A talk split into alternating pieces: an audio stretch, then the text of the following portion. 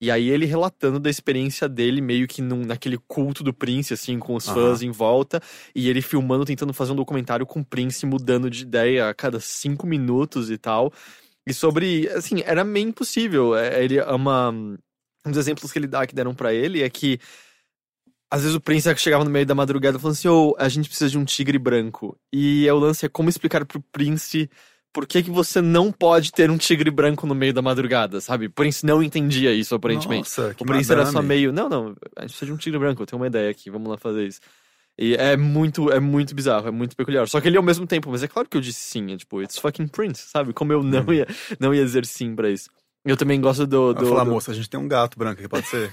eu gosto do factoide dessa história também, que é quando ele vira pra assessora dele e fala assim: onde vocês compram os ternos do Prince? Aí ela, ah, a gente compra na seção infantil da loja, porque o Prince era muito pequenininho. Muito pequenininho. e ele, tipo, Prince usa roupa da seção infantil da loja, cara.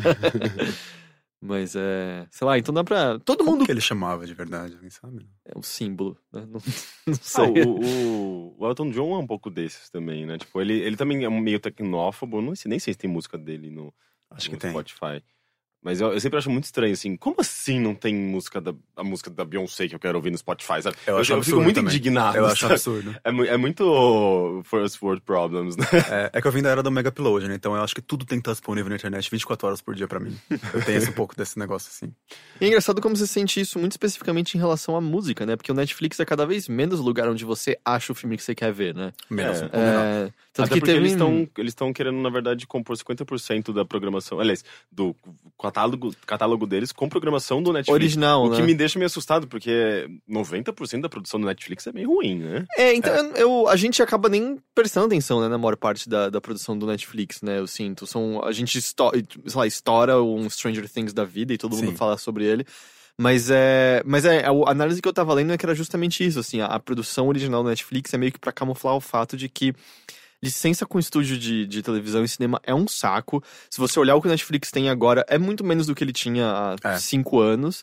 E aí é meio que botando esse conteúdo original pra, pra botar em cima disso. Porque eu lembro que quando o Netflix chegou aqui no Brasil, especialmente quando a gente podia acessar o dos Estados Unidos, era, porra, eu quero ver esse filme. Você entrava e Tinha. você achava. Hoje em dia, meio que você sabe que você não vai encontrar isso no Netflix. É meio, tá, deixa eu ver Ah. o que ele tá me sugerindo e ver se no meio disso aqui tem alguma coisa que eu queira ver. Mas é, é muito mais comum não ter do que ter, né? Acho que os caras é, não tinha muito. É, agora tá mais famoso, acho que eles. Já tá rolando já? Ah, tá. É, Desculpa. é tipo seamless, sabe? Tipo, você nem percebe. Acho que os caras não davam nada. Eles devem, eles devem vender esses filmes em pacote, né? Então, sei lá, se eles querem Duro de Matar, vem Duro de Matar o resto. Eles só Uhum. vendem em pacote. Por isso tem um monte de porcaria. É. Mas eu gostaria, sabe, que fosse de novo um backlog legal, assim. um- Eu também. Porque é meio, é meio caro você acessar filmes legalmente. Tipo, alugar por 10 dólares num iTunes da vida. Meu, o negócio pra ser temporariamente por 10 dólares, considerando que sei lá, é mais de 30 reais, eu acho muita muita, coisa. grana pra, pra um filme. sabe? Alugar não é nem pra comprar. Alugar. Não, volta e meia alugar. mesmo? É, tipo, ele É. expira em dois dias, lá, iTunes 48 é horas. assim também. Você aluga o filme. Onde? iTunes. Ah, iTunes. Eu entendi Arturo. Eu fiquei, Arturo. um novo serviço que eu não Arturo, conheço. sim, o Arturo. É, Só filme então. italiano. E enquanto com música, além de você esperar que tenha tudo, cara, eu nunca paguei por Spotify na vida, sabe? E eu consigo usar de boa. Como? Você não pagou até hoje? Não. Nossa, eu resisti que- muito àquela mensagenzinha da pessoa, sabe? A propaganda. Eu resisti muitos meses, aí eu fui lá e paguei. Nossa, a primeira vez que eu paguei um serviço de streaming foi o, o Ard. É, eu pagava o Audio É, também. eu falei, minha vida mudou, assim, eu não parei nunca mais. Não, mas eu uso Spotify, eu só não pago. Não, não, eu- o, o Ard eu parei, porque o serviço faliu, morreu. é. Mas eu fui, eu migrei pro Spotify com muito medo e eu gosto do Spotify. vocês, vocês são órfãos do Radio? Todo amigo meu que era do Radio É, É, Ardio, xingou muito. Radio, xingou muito pra ir pro Spotify. Ah, merda. Então, eu, eu não sinto Eu diferença. senti um Hum. pouquinho de resistência, mas porque eu tava muito acostumado com o serviço e eu gostava. Mas o aplicativo é melhor do que o aplicativo do, do, do Ardio, que era meio lento. Uhum. E tem coisas que são mais práticas nele. É, Então, pra mim é igual, eu escrevo o nome de quem eu quero ali em cima à esquerda, aparece Ah, um monte de não, quadradinho mas- com os álbuns, eu dou play e ouço a música. Não, é a mesma coisa. é diferente. Tinha uma, o Ardio tinha um lance de você segurar no, no, no nome do artista pra listar coisas dentro dele, tipo. É, acho que eu não sabia usar isso. É, e tinha, tinha algumas coisinhas legais, assim, ele listava. Ele fazia meio que uma. Ah, o Spotify faz isso atualmente, o Descobertas da Semana, que é, É. uma curadoria de, de sons baseados naquilo que você Que é bem ouve. bom. É muito legal, assim, eu desco- eu descubro muita coisa. E o Ardio faz- tinha uma coisa similar, Mas eu acho que o Spotify tá mais interessante agora. O- É. Eles, eles sempre vão aprimorando, né? A única coisa que me irrita no Spotify é você não consegue mandar música pra ninguém. Você manda um link, aí ele abre no browser, aí você manda abrir no Spotify. Ele tem um pedágio horroroso pra você Hum, mandar música pra alguém. Sei. E se você quiser mandar pelo aplicativo também é meio ruim, se a pessoa não vê. É, a pessoa não vê, é uma merda isso. Eu adoro compartilhar música, sabe? Então eu, eu acho- eu também acho meio frustrante. Mas eu não consigo viver sem, sem serviço de música, especialmente. Sei lá, Netflix eu acho que também, sabe? Eu, eu sempre assisto. Né? É que música, eu, na maior parte do tempo, eu ainda tenho um iPod antigão, de 30 Também. GB, que ele, no, no meu carro, ele tem a entrada certinha pra ligar pra ser pela, pelas caixas de Mas som você do baixa carro. MP3? Você tem MP3 no seu celular?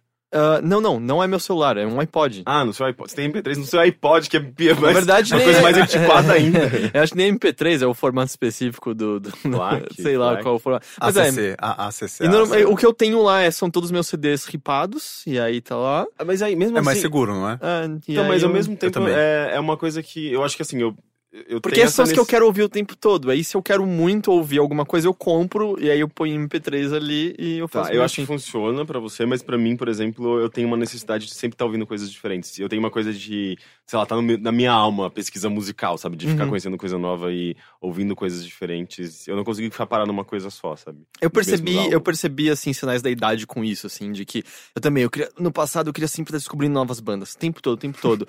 Chegou num ponto em que eu até quero ouvir coisas novas, mas eventualmente você começa só a ver repetição dos mesmos temas que você já ouvia em algum ponto do seu passado, sabe? Tipo, ah, isso aqui é legal, mas é muito parecido com Bright Eyes, né? Ah, isso aqui é muito legal, mas eu acho que eu prefiro Radiohead, sabe? E Ah, aí eu só volto pro Tem que passado. no- buscar outro gênero. Eu preciso, eu preciso mesmo. Será? Ah, não, escolha sua. Eu não, mas eu tenho, tento viu? ouvir coisas novas, mas eu acabo, especialmente quando, ah, eu quero ouvir alguma coisa que vai me deixar confortável, e aí eu vou e ponho o bom e velho de novo. Quando eu ouço alguma coisa até o fim, né? Porque eu também tenho a mania de botar no shuffle e assim, hum, essa não é a música do momento. Hum, Uhum, essa também não. uhum. Hoje, essa também não. três minutos a E, música. é, mas aí eu chego onde eu tava meu- no meu destino e eu não vi nenhuma até o fim, assim, porque nenhuma tava certa É, é, é igual- é igual você ter, tipo, um emulador do Super Nintendo com 200 jogos. Você não joga nenhum. Nada. Nenhum. Então, nada. Aí falando, ah, isso aqui é feio demais. Ah, isso aqui tá muito lento. Ah, isso aqui É. é chato. Não rodou bem. E é isso também que leva aquela sensação de quando você ouve uma música que é perfeita pra aquele clima, pra aquele momento. E aí, quando ela acaba, você, eu preciso de mais uma nessa mesma, nessa mesma vibe. E aí você não consegue caçar uma igual e ouvir a mesma de novo, não traz o mesmo sentimento, sabe? Sei, eu entendo bem. É um sentimento meio específico. É bem específico. Mas acho que todo mundo tem isso, não tem? Eu, Ah, tem, eu já tem, tem, isso. claro. Tanto é que, tipo, é muito, era muito comum, pelo menos na época do Napster, eu ouvia uma música, eu já ficava apaixonado pela banda, falava, nossa, é a melhor banda do mundo, vou baixar a discografia inteira. E era eu uma bosta, passava, né? tipo, o dia inteiro baixando lá, eu peguei, É. tinha 200 músicas, eu falava, nossa, eu vou começar, eu vou ouvir tudo, debulhar isso aqui. Era tudo muito chato, muito ruim, eu só gostava de uma música, de Sim. fato, daquela banda. E era só... Que, tipo, que desperdício, sabe, de tempo. Quando na verdade eu acho que era a, a ideia de você ter um monte de coisa mesmo, acaba banalizando aquilo. Você não presta atenção em nada, você acaba é, é, não vendo o mesmo valor que você tinha visto na, na música original. Ah, não, é por isso que até hoje, quando eu descubro alguém novo que tem muitos álbuns, eu faço questão de. Eu vou ouvindo um álbum de cada vez, assim. Tipo, eu ouço. também. Porque senão, é justamente quando é muita coisa, você fica só meio perdido. Assim. Imagina alguém que nunca ouviu Bowie. Sim. Senta e você, tipo, cara, ele muda tanto na carreira dele que e a chance é que tem alguma coisa no meio que você vai gostar muito e vai ter alguma coisa no meio que você não vai curtir, você tem que sabe? dar chance também. Você tem que ouvir pelo menos um pouquinho. ah, Quer dizer, você não pode ouvir só uma vez, às vezes, as coisas, né? Você tem que ouvir Sim. várias vezes até você achar alguma coisa que você gosta. Aí você entende o álbum, você vê Exato, tanto que tem um monte de álbum que a primeira vez hum, não, Não bateu. E aí depois da quinta você, ah, não, espera, eu gosto muito disso aqui. Mês que vem eu ouço aquele. É. Enfim. Vamos lá?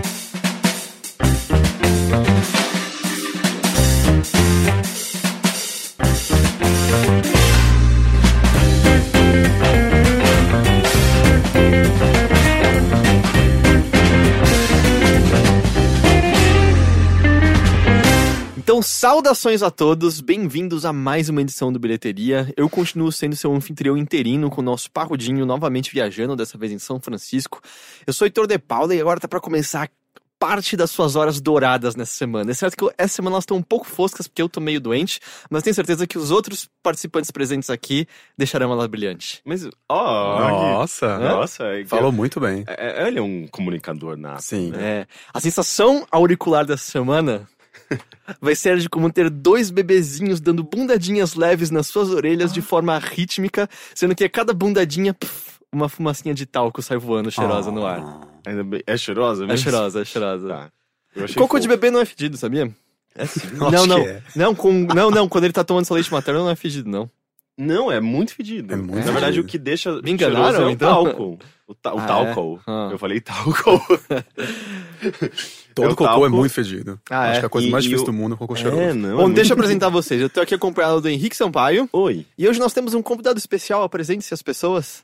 Oi, eu sou o Gaspar, é, trabalho no BuzzFeed, agora atualmente no Taste, e eu vim aqui participar do podcast com os meninos. Conheço o Rick já de algum tempo, e você já conhece alguns lugares também algumas vezes. Não sei se vocês lembram ou não, mas tô aqui, me chamaram. Não tinha nada melhor Mas pra fazer. o taste é o taste made ou não? Não, é assim, é, o Taste, que é o Taste, Taste I só, Taste Y, Hum. que é o canal de comida gostosa do BuzzFeed. E aí, é, só tem um ano o site. Em fevereiro agora eles abriram editorias internacionais. E aí abriu o Taste Demais, que é brasileiro, e tem outros países também. Tem Taste Japão, agora tem Taste francês, O espanhol. brasileiro existe há quanto tempo? O brasileiro existe desde fevereiro. Ah, é pouco tempo, então. Ou seja, eu, né? comparo, eu, eu, eu, eu fiz uma confusão completa, porque taste made deve ser então o concorrente de você. É, não, mas foi uma coisa no começo que a gente pensou, assim, porque o Taste Made ele, é- ele é famoso e os nomes ficariam muito parecidos. Uhum. Mas aí, não sei, acho que acabou sendo bom, assim. Foi do texto especificamente o vídeo comparando o milkshake de ovo maltine do Bob's do McDonald's? Porque eu Ah, vi não, que era no BuzzFeed. Não, né? aquele foi o que fiz também. Ah, foi você que fez mesmo. É porque assim, é, por mais que sejam, sei lá, duas empresas diferentes, eu ainda trabalho lá no BuzzFeed junto com o pessoal. E aí rolou essa polêmica do Todd Nescau, uma polêmica importantíssima. aí resolvemos fazer um vídeo pra testar lá, ficou legal. Sim. Mas o Todd do Nescau ou do ovo maltine? Ah, não, desculpa, era. Nossa, confundi totalmente. Era o negócio do milkshake. Era milkshake de ovo maltine do Bob's do McDonald's. Mas a qual é a fez- polêmica do Todd do Nescau? Você não viu? Você não ficou sabendo? Não, essa eu não Mas é- essa sabendo. polêmica sempre existe. Ah, Mas sobre teve qual melhor? que intensificou a É, então, mas agora eu não sei porque tá é, ressurgindo de novo das cinzas o, o meme do Todd versus Nescau. Ah. E aí tem foto de prateleira, tem foto falando que aí, o Todd comprou briga com o Nescau agora fazendo postagem no Facebook também, é, mostrando a cor. Aí um fala que tem mais sabor, outro fala que tem mais açúcar. Aí fica essa briga aí. É, eu particularmente prefiro o Todd porque eu acho ele mais doce. O Nescau é meio... é, Ele é menos intenso. Ele é menos intenso. Exato, é, eu gosto do Todd também. É, o Todd é mais... Ele é mais saboroso, não sei. Ele é mas eu mais... não tomo mais leite, então não ligo Ah, pra nenhum eu- dos dois. eu- Mas... É, eu também não tomo muito leite. né? Mas, é, é, mas você sempre, sempre teve uns posts mais de gastronômicos, né, no BuzzFeed. Eu me lembro Eu de um post gosto. que você tinha feito é, experimentando todos os ovos de Páscoa no ano passado. Não, não, Aquelas era- pautas era- que você ah, faz. não, era de é Colombo. Panetone. Panetone, de Panetone. Aquelas pautas que você faz porque você acha uma desculpa pra poder comer o negócio de monte. Eu adoro. Eu adoro comer os negócios pra fazer post e aparecer, e aparecer em GIF. E não tô nem tinha, é, tinha um GIF com cada reação pra cada panetone seu, né? Mas, tipo, todos Era aqueles recheados daquelas maneiras bizarras e tal. Sim, eu experimentei vários. Porque meio que eu sinto que essa é a única maneira de talvez querer experimentá-los, porque todas as vezes que eu vou comprar, eu quero ou panetone ou chocotone. Aí você olha aqueles negócios, tipo, recheado com Nutella, saindo de todos os poros do panetone. Tipo, eu olho pra caixa e já começa a pipocar tá ligado? É. Na minha testa. É, mas sabe que é recheado com vento na maior parte das Ah, vezes. é? Não é? Tipo, muito. A caixa de- mostra tão molhado. Não é tão não molhado. Nem sempre, nem sempre. Qual é o melhor panetone? Ah, eu não lembro. Eu acho que era tipo Balduco Chocotone mesmo, assim. O... Ah, é? Ah, não, não era? Balduco... Maxi? Era. É, não, Balduco com frutas cristalizadas. Eu Ah, gosto de panetone, mas não gosto o muito de panetone chocotone. é. mesmo. E aí eu lembro que eles até mandaram, por causa, poxa, um negócio pra gente lá, todo bonitinho, uma li... um panetone pers- personalizado com uma lista. Que, né? Que eu acho que eles gostam, né? Que ficar falando das coisas. Mas a gente faz sem pensar nisso, assim. Geralmente a gente vai testar as coisas porque a gente tá falando sobre. Uhum. Então a gente faz. Eu fiz, acho que da- quando lançou o Dadinho Cremoso tambem. Aí agora o negócio do Nescau, o negócio do ovo Del maltinho. Maltine. O bi- bis de, de, de óleo. O beijório. É gostoso o beijório. Eu não experimentei. É muito bom. Eu nunca acho essas coisas. Eu eu Cara, acho, tipo, seis meses depois, isso já não saiu de. No- de... É que É pão muito de açúcar tem sempre. É. é, e tem um perto de casa. E nunca eu- tem pão de açúcar perto, perto de Hum. casa. Eu acho que eu não moro em regiões ricas o suficiente em São Paulo. Pão de açúcar tem isso ainda, assim? é- Do quê? Ele é considerado um supermercado de região Ah, é de de elite, isso eu sempre achei. É. Só, só tem, só pode ver, só tem, só tem pão de açúcar, tipo, Jardins, na Brigadeiro, na Vila Madalena, no, em Pinheiros, em, tipo, em Cara, tem- lugares... é, não sei, o que eu vou é na Ricardo Jafé. Não, é- não sei. Uhum. bom, se bem que é do lado da Chácara Clabin, né? Então, É, é, então. Mas no centro, por exemplo, você não- encontra pão de Entendi. açúcar, impressionante. Mas é gostoso o bis de óleo. Assim, é bem gostoso o estilo doce de supermercado, assim, desses que você compra pra assistir um filme É. junto, alguma coisa assim. Mas é bem gostoso. Eu achei bem bom. Eu sou fã do bis branco, né? Então, É. o bis branco com um pedacinho de óleo ficou incrível. Agora- gosto Aquele de laranja, limão. o limão eram muito Nossa, bons. limão é muito bom Eu também. gosto do. Na real, o original é o pior de todos, né? É, é esse o lance. É verdade. Ah, é pior, mas é, é aquilo, né? Tipo, bi, você, co- você co- eu compro uma caixinha e falo, nossa, eu vou comer durante dois, três dias. Eu como meia hora, tudo. né? Até, até, até antes, né? Pipoca. Cara, o, o meu lance é, É. que morando com uma doceira é meio que quando eu vou comprar esses doces de mercado, só olha e fala, mas eu vou gastar meu crédito de caloria com isso aqui mesmo? Ou eu peço pra ela fazer brownie pra mim, ou pra fazer. E como Então- que você convive com isso, com ela fazendo doce o tempo inteiro? Porque eu, trabalhando no negócio de comida, tô... tá difícil. Então, eu, eu comecei É a por me isso contro- você tá fazendo dieta, inclusive. É, então, eu tenho que me Tudo- tudo se controlar encaixou agora. muito tempo todo, mas quando a gente começou a namorar, eu engordei 10 quilos em 6 meses. Aí, tá vendo? É, Você porque- falou doceira, eu imaginei a Nina assim, tipo, meio com uma bruxa, mexendo um caldeirão, assim. Não, é porque chocolate. ela, e ela faz muito, assim, ela vende umas coisas, mas não é o trabalho principal dela, assim. Então ela é Ah, muito entendi. de, ah, tá vindo um pessoal aqui em casa hoje, então eu fiz esses 20 bombons recheados de ganache de maracujá. E assim, Ah, como você prazer. não vai comer todos? Quando a É. gente começou a namorar, em três meses, é, eu gosto de Doctor Who, né? Uhum. Ela fez uma Tardes, né? Aquela é a cabine do, Sim, do ligado. azul e tal. Ela fez de biscoito recheada de M&M, tipo, sei lá, de Caramba. uns 15 centímetros de altura, assim. E aí, enquanto eu comia, ela viria e falou assim, mas olha, eu não gosto muito de cara gordinho. E eu, tipo, o que, o que isso quer dizer? Tá ligado? O que eu faço? Tem Eu- algo meio contradizendo aqui, né? Eu, eu estou perdido entre duas paixões agora, eu não sei o que fazer. Mas enfim. É, mas é, é foda, não tem como não engordar comendo Não coisas. tem, não tem. Eu, eu lembro do um dia que eu falei que assim, nossa, eu acho que tá demais. Foi um dia que eu fui gravar um. Eu mordi 10 brownies. Aí no décimo eu falei, não tem condições isso. Não vai ter condições, eu não vou não, eu não, deveria estar engolir isso. no, no seu cargo, porque eu posso comer qualquer tipo de doce e eu não engordo. É, Mas ainda assim você teria acelerado. provavelmente colesterol zoado, sabe? Você pode não engordar, É, mas É ser. verdade. É que a gente Isso- nunca tem o que a gente quer, né?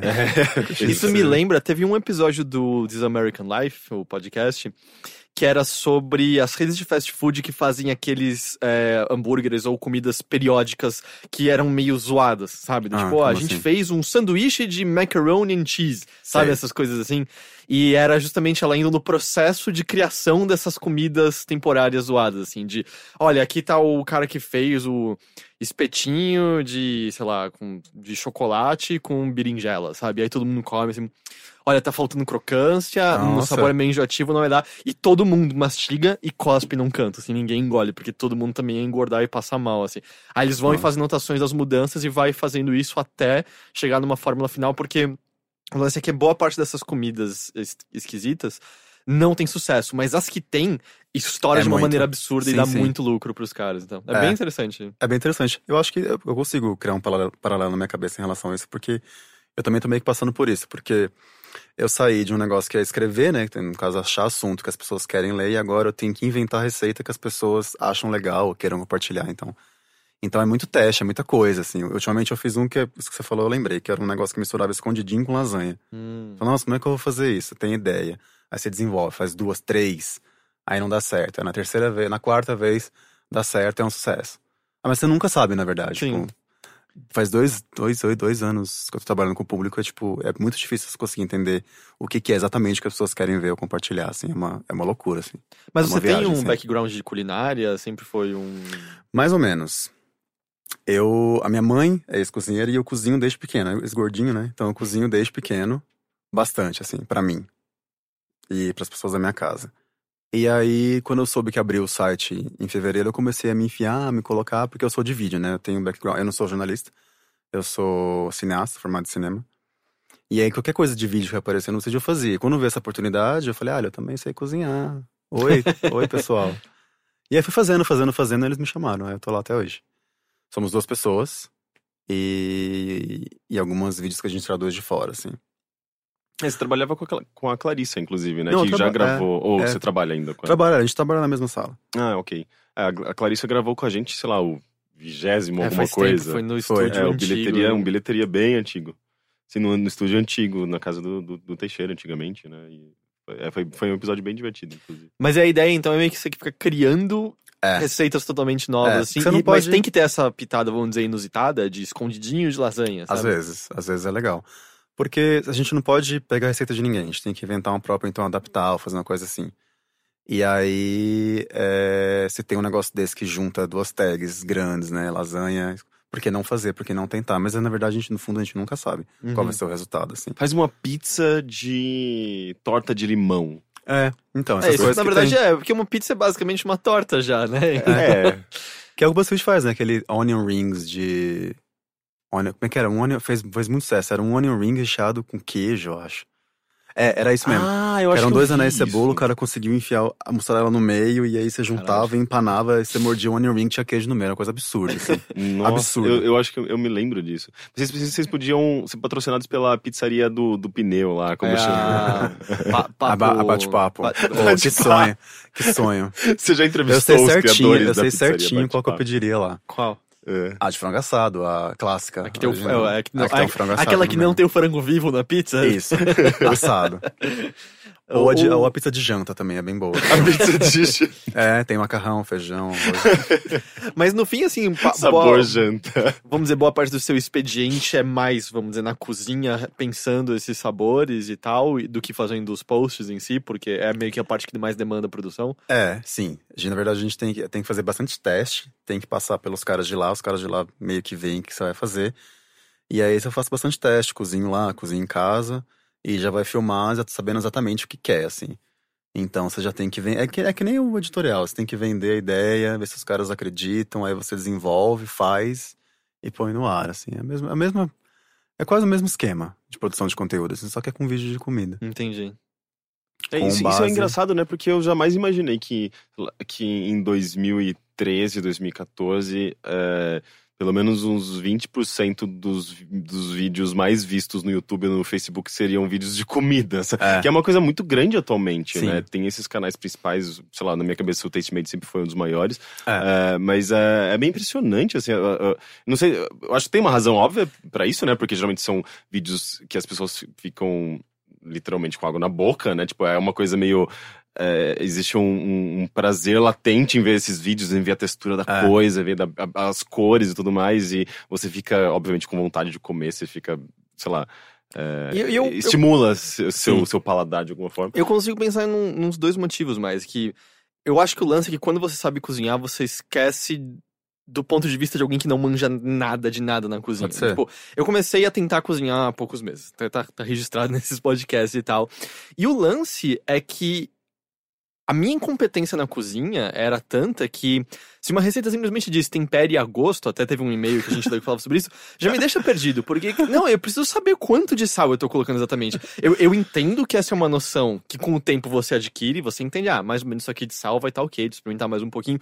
Mas no começo é muito, cara, eu não sei o que é temperar a gosto, sabe? Eu não Sim. tenho a menor ideia. É, eu já passei Isso é muito bom por saber. isso também. E além disso, é, o visual ajuda no sentido de que meio que a maneira como você quer montar certas coisas, sabe? Tipo, se eu tô só lendo a receita, era normal sair só meio com uma pasta, uma gororoba, algum... Eu, eu tô rindo que eu lembrei de novo do tudo mais ou menos gostoso. Não, pensa que assim, Ah, eu, eu fui- eu fui a pessoa, Você, você fez um post do tudo mais ou menos gostoso. Isso, isso. eu fui a pessoa do, que... do, reque- do copo de requeijão Ah, de é? açúcar. Que o- Não, Copo de requeijão de açúcar. ou, Onde ou- tem. ou que ficou com sabor de pinto lá. É. Mas ó, pensa que assim, eu sou a pessoa que. Ah, como é que faz macarrão? Põe na água quente fervendo. Tinha uma bandeja de rondeles, o que que eu fiz? Taquei tudo na água quente, se desmancharam inteiro, virou uma sopa de macarrão com um monte de ricota boiando. Ai, e as pessoas ficam, mas como você não sabia disso? Eu não entendo porque eu deveria saber disso. Não, mas- O macarrão se faz na água fervendo. Eu joguei o macarrão. Mas isso é sinal de que você não tem, tipo, zero pontos de, de, de, de experiência na cozinha. Você tem menos dois. Pode ou- ser, mas meu É. ponto há muitos como eu. É, tem, não, tem. exatamente. Você acabou de falar, eu lembrei de um amigo meu que uma vez colocou a salsicha com plástico, né? o que que você tá fazendo? O que você tá fazendo? Não pode comer plástico, é louco? Ah, é pra jogar inteiro pra ferver. E aí o lance eu sinto isso sim, ver o visual que, ah, tá, eu tenho que montar dessa maneira. Recentemente a minha namorada tava doente e ela falou assim: Ah, eu quero comer uma coisa. Eu falei, ah, eu faço um cheesecake pra você. Eu vi a receita, não parece tão difícil. aí eu peguei e comecei a misturar tudo, que eu vi na receita e tal. Ela, o que, que você tá fazendo? Eu falei, ah, eu tô misturando, né? Isso aqui não vai virar o, a pasta. Não, você misturou os ingredientes da base, que é o do biscoito, e do negócio. Nossa. Eu, Você achou- achei- eu Você achou que, tipo, você ia colocar uma goioroba no forno e ia sair um lindo cheesecake Eu pronto? não, não tinha foto, eu não pensei adiantado. Eu só misturei e tava esperando que. Ah, tava pensando que ia ser meio desenho animado. Eu ia botar É tipo, de volta para o Jetsons. futuro, É. né? É. Então, assim, tem que considerar que tem muita gente burra como eu na cozinha. Eu acho que é isso que os vídeos fazem muita diferença, sabe? É, até porque cozinhar é um. Sei lá, eu acho que é uma habilidade que todo mundo deveria ter. Até porque é. Sobrevivência, né? Uma, todo mundo que vai morar sozinho precisa ter um mínimo de conhecimento de cozinha pra conseguir se dar bem em casa. É bom, e é muito bom você ter falado isso, porque é verdade, eu tenho percebido em mim, pelo menos assim, faz seis meses que eu tô trabalhando com cozinha pra fora, né, como eu gosto de falar. e, e aí eu perdi totalmente o tesão, assim, sei lá, em fast food, assim, é meio papo besta, meio papo, né, sei lá, mas assim, é muito verdade. Quando você começa a fazer a comida do seu gosto, pra você, ou então pras pessoas que você gosta, você começa a perder o tesão nessas coisas muito prontas, que tem muito... Você começa a comer meio blé, assim, tivesse comer McDonald's, eu falei, credo, que negócio... É, e especialmente porque é a mesma e eu coisa achava sempre, né? tão, é, eu achava tão gostoso que era, uma, era um- sempre uma coisa, nossa. E, ah, o- mas e eu, o- eu- eu gosto, eu gosto de explorar o, o lado mais obscuro do fast food. Tipo, por exemplo, é, eu tô morando numa região que, por incrível que pareça, tem uns 5, 6 fast foods na mesma, no mesmo trecho da rua. Mas tipo Burger King, McDonald's... É, é, que é na, na Liberdade. E tem- é porque tem muitas universidades ali, né? Então faz sentido. Existe. Acho que tem todas, basicamente, todas as redes de fast food no mesmo pedaço. Tem Subway, tem Burger King, tem McDonald's, tem Ragazzo, tem Sukiya. Habib's, tem Sukiá. é, tem tudo. É impressionante. Então. é, Obviamente, em momentos em que eu tô com pressa e tudo mais, eu aproveito isso, é uma, uma facilidade. Mas, é, é, sei lá, teve uma- um dia que eu voltei do podcast, a gente grava à noite, né? E eu tava chegando em casa, era quase 11 horas, e eu falei, putz, eu tô morrendo de vontade de comer um doce, não, tem, não vai ter nada abe- aberto. E o ragazzo tava aberto. E eu cheguei lá e falei, gente, o que tem aqui de, de doce? Eu quero descobrir, deve ter umas coisas baratas. E eu, eu voltei pra casa com 15 mini churros que eu paguei 5 reais naqueles 15 minutos. E foi uma coisa, tipo, que eu não me arrependo nem um pouco, assim. Uhum. Eles estavam incríveis. Então, é, eu não sei, tipo, tem. é, tem coisas, sei lá, tipo, obviamente quando você sai um pouco do cardápio principal, você acaba descobrindo umas. um- tem uns achados ali É uma no boa meio. desculpa, é uma boa desculpa. Não, é, eu, eu acho que eu fico no meio termo de vocês dois, em que eu acho que tem horas pra porcaria, sabe? Seja Sim. pressa ou simplesmente, ah, foda-se, vai McDonald's. Mas eu total entendo, assim, no passado era meio um Uhum. evento. Cara, McDonald's é muito bom esses molhos. Hoje em dia é meio. Até a questão monetária, né? Tem lugares que é, é mais barato e mais saboroso, ou tem o mesmo preço e é mil É. vezes mais gostoso e tal. Tipo, não dá pra você não gastar 25 reais num McDonald's da vida, sabe? Não, é, Ah, tem é. que se falar que tem aqueles lanches. Tentativa de fazer uma coisa meio gourmet no McDonald's. Tipo, os Ah. lanches de mais de 30 reais. E, e e eu comprei aquilo falando. Tipo, gente, o que, que eu tô fazendo da minha vida? Eu, eu Sabe, comi... tipo, eu dei uma mordida e falei, isso é McDonald's. Eu gastei 35 reais num lanche de McDonald's. Não faz sentido. Eu comi recentemente aquele super cheddar que é temporário, sabe? Aham, Hum. São quatro camadinhas. É, né? Uma Que é basicamente, tipo, o cheddar normal Vezes quatro. Vezes É, quatro. Isso é muito mais cheddar que um homem precisa. Eu quase vomitei amarelo depois daquele negócio. Aquilo é, é muito enjoativo. Você percebe o quão pervasivo é o cheddar dele, sabe? Sim. É muito estranho. É, até porque você já reparou lanche, que sim, a quantidade aquele de refrigerante que vem junto é pra você aguentar o sal? É meio que isso, Que, né? né? que você, to... se você pegar uma garrafa daquele tamanho, você não sal consegue com tomar. açúcar. É, ué. Você não consegue tomar um negócio daquele inteiro de boa, do nada. Ah, então Uhum. aqui eu vou tomar meio litro de refrigerante. Você não toma. Agora, se eu comer um negócio salgado que nem aquele, você toma de boa. É, é, é, ou, ou seja, tipo, não, bastando, não bastasse intoxicar o seu corpo com aquela quantidade de, de sal, você vai lá e, e- e pega a mesma quantidade de açúcar, né? Tipo, é uma, é uma bomba. É, É, mas pesado. é bom na hora, né?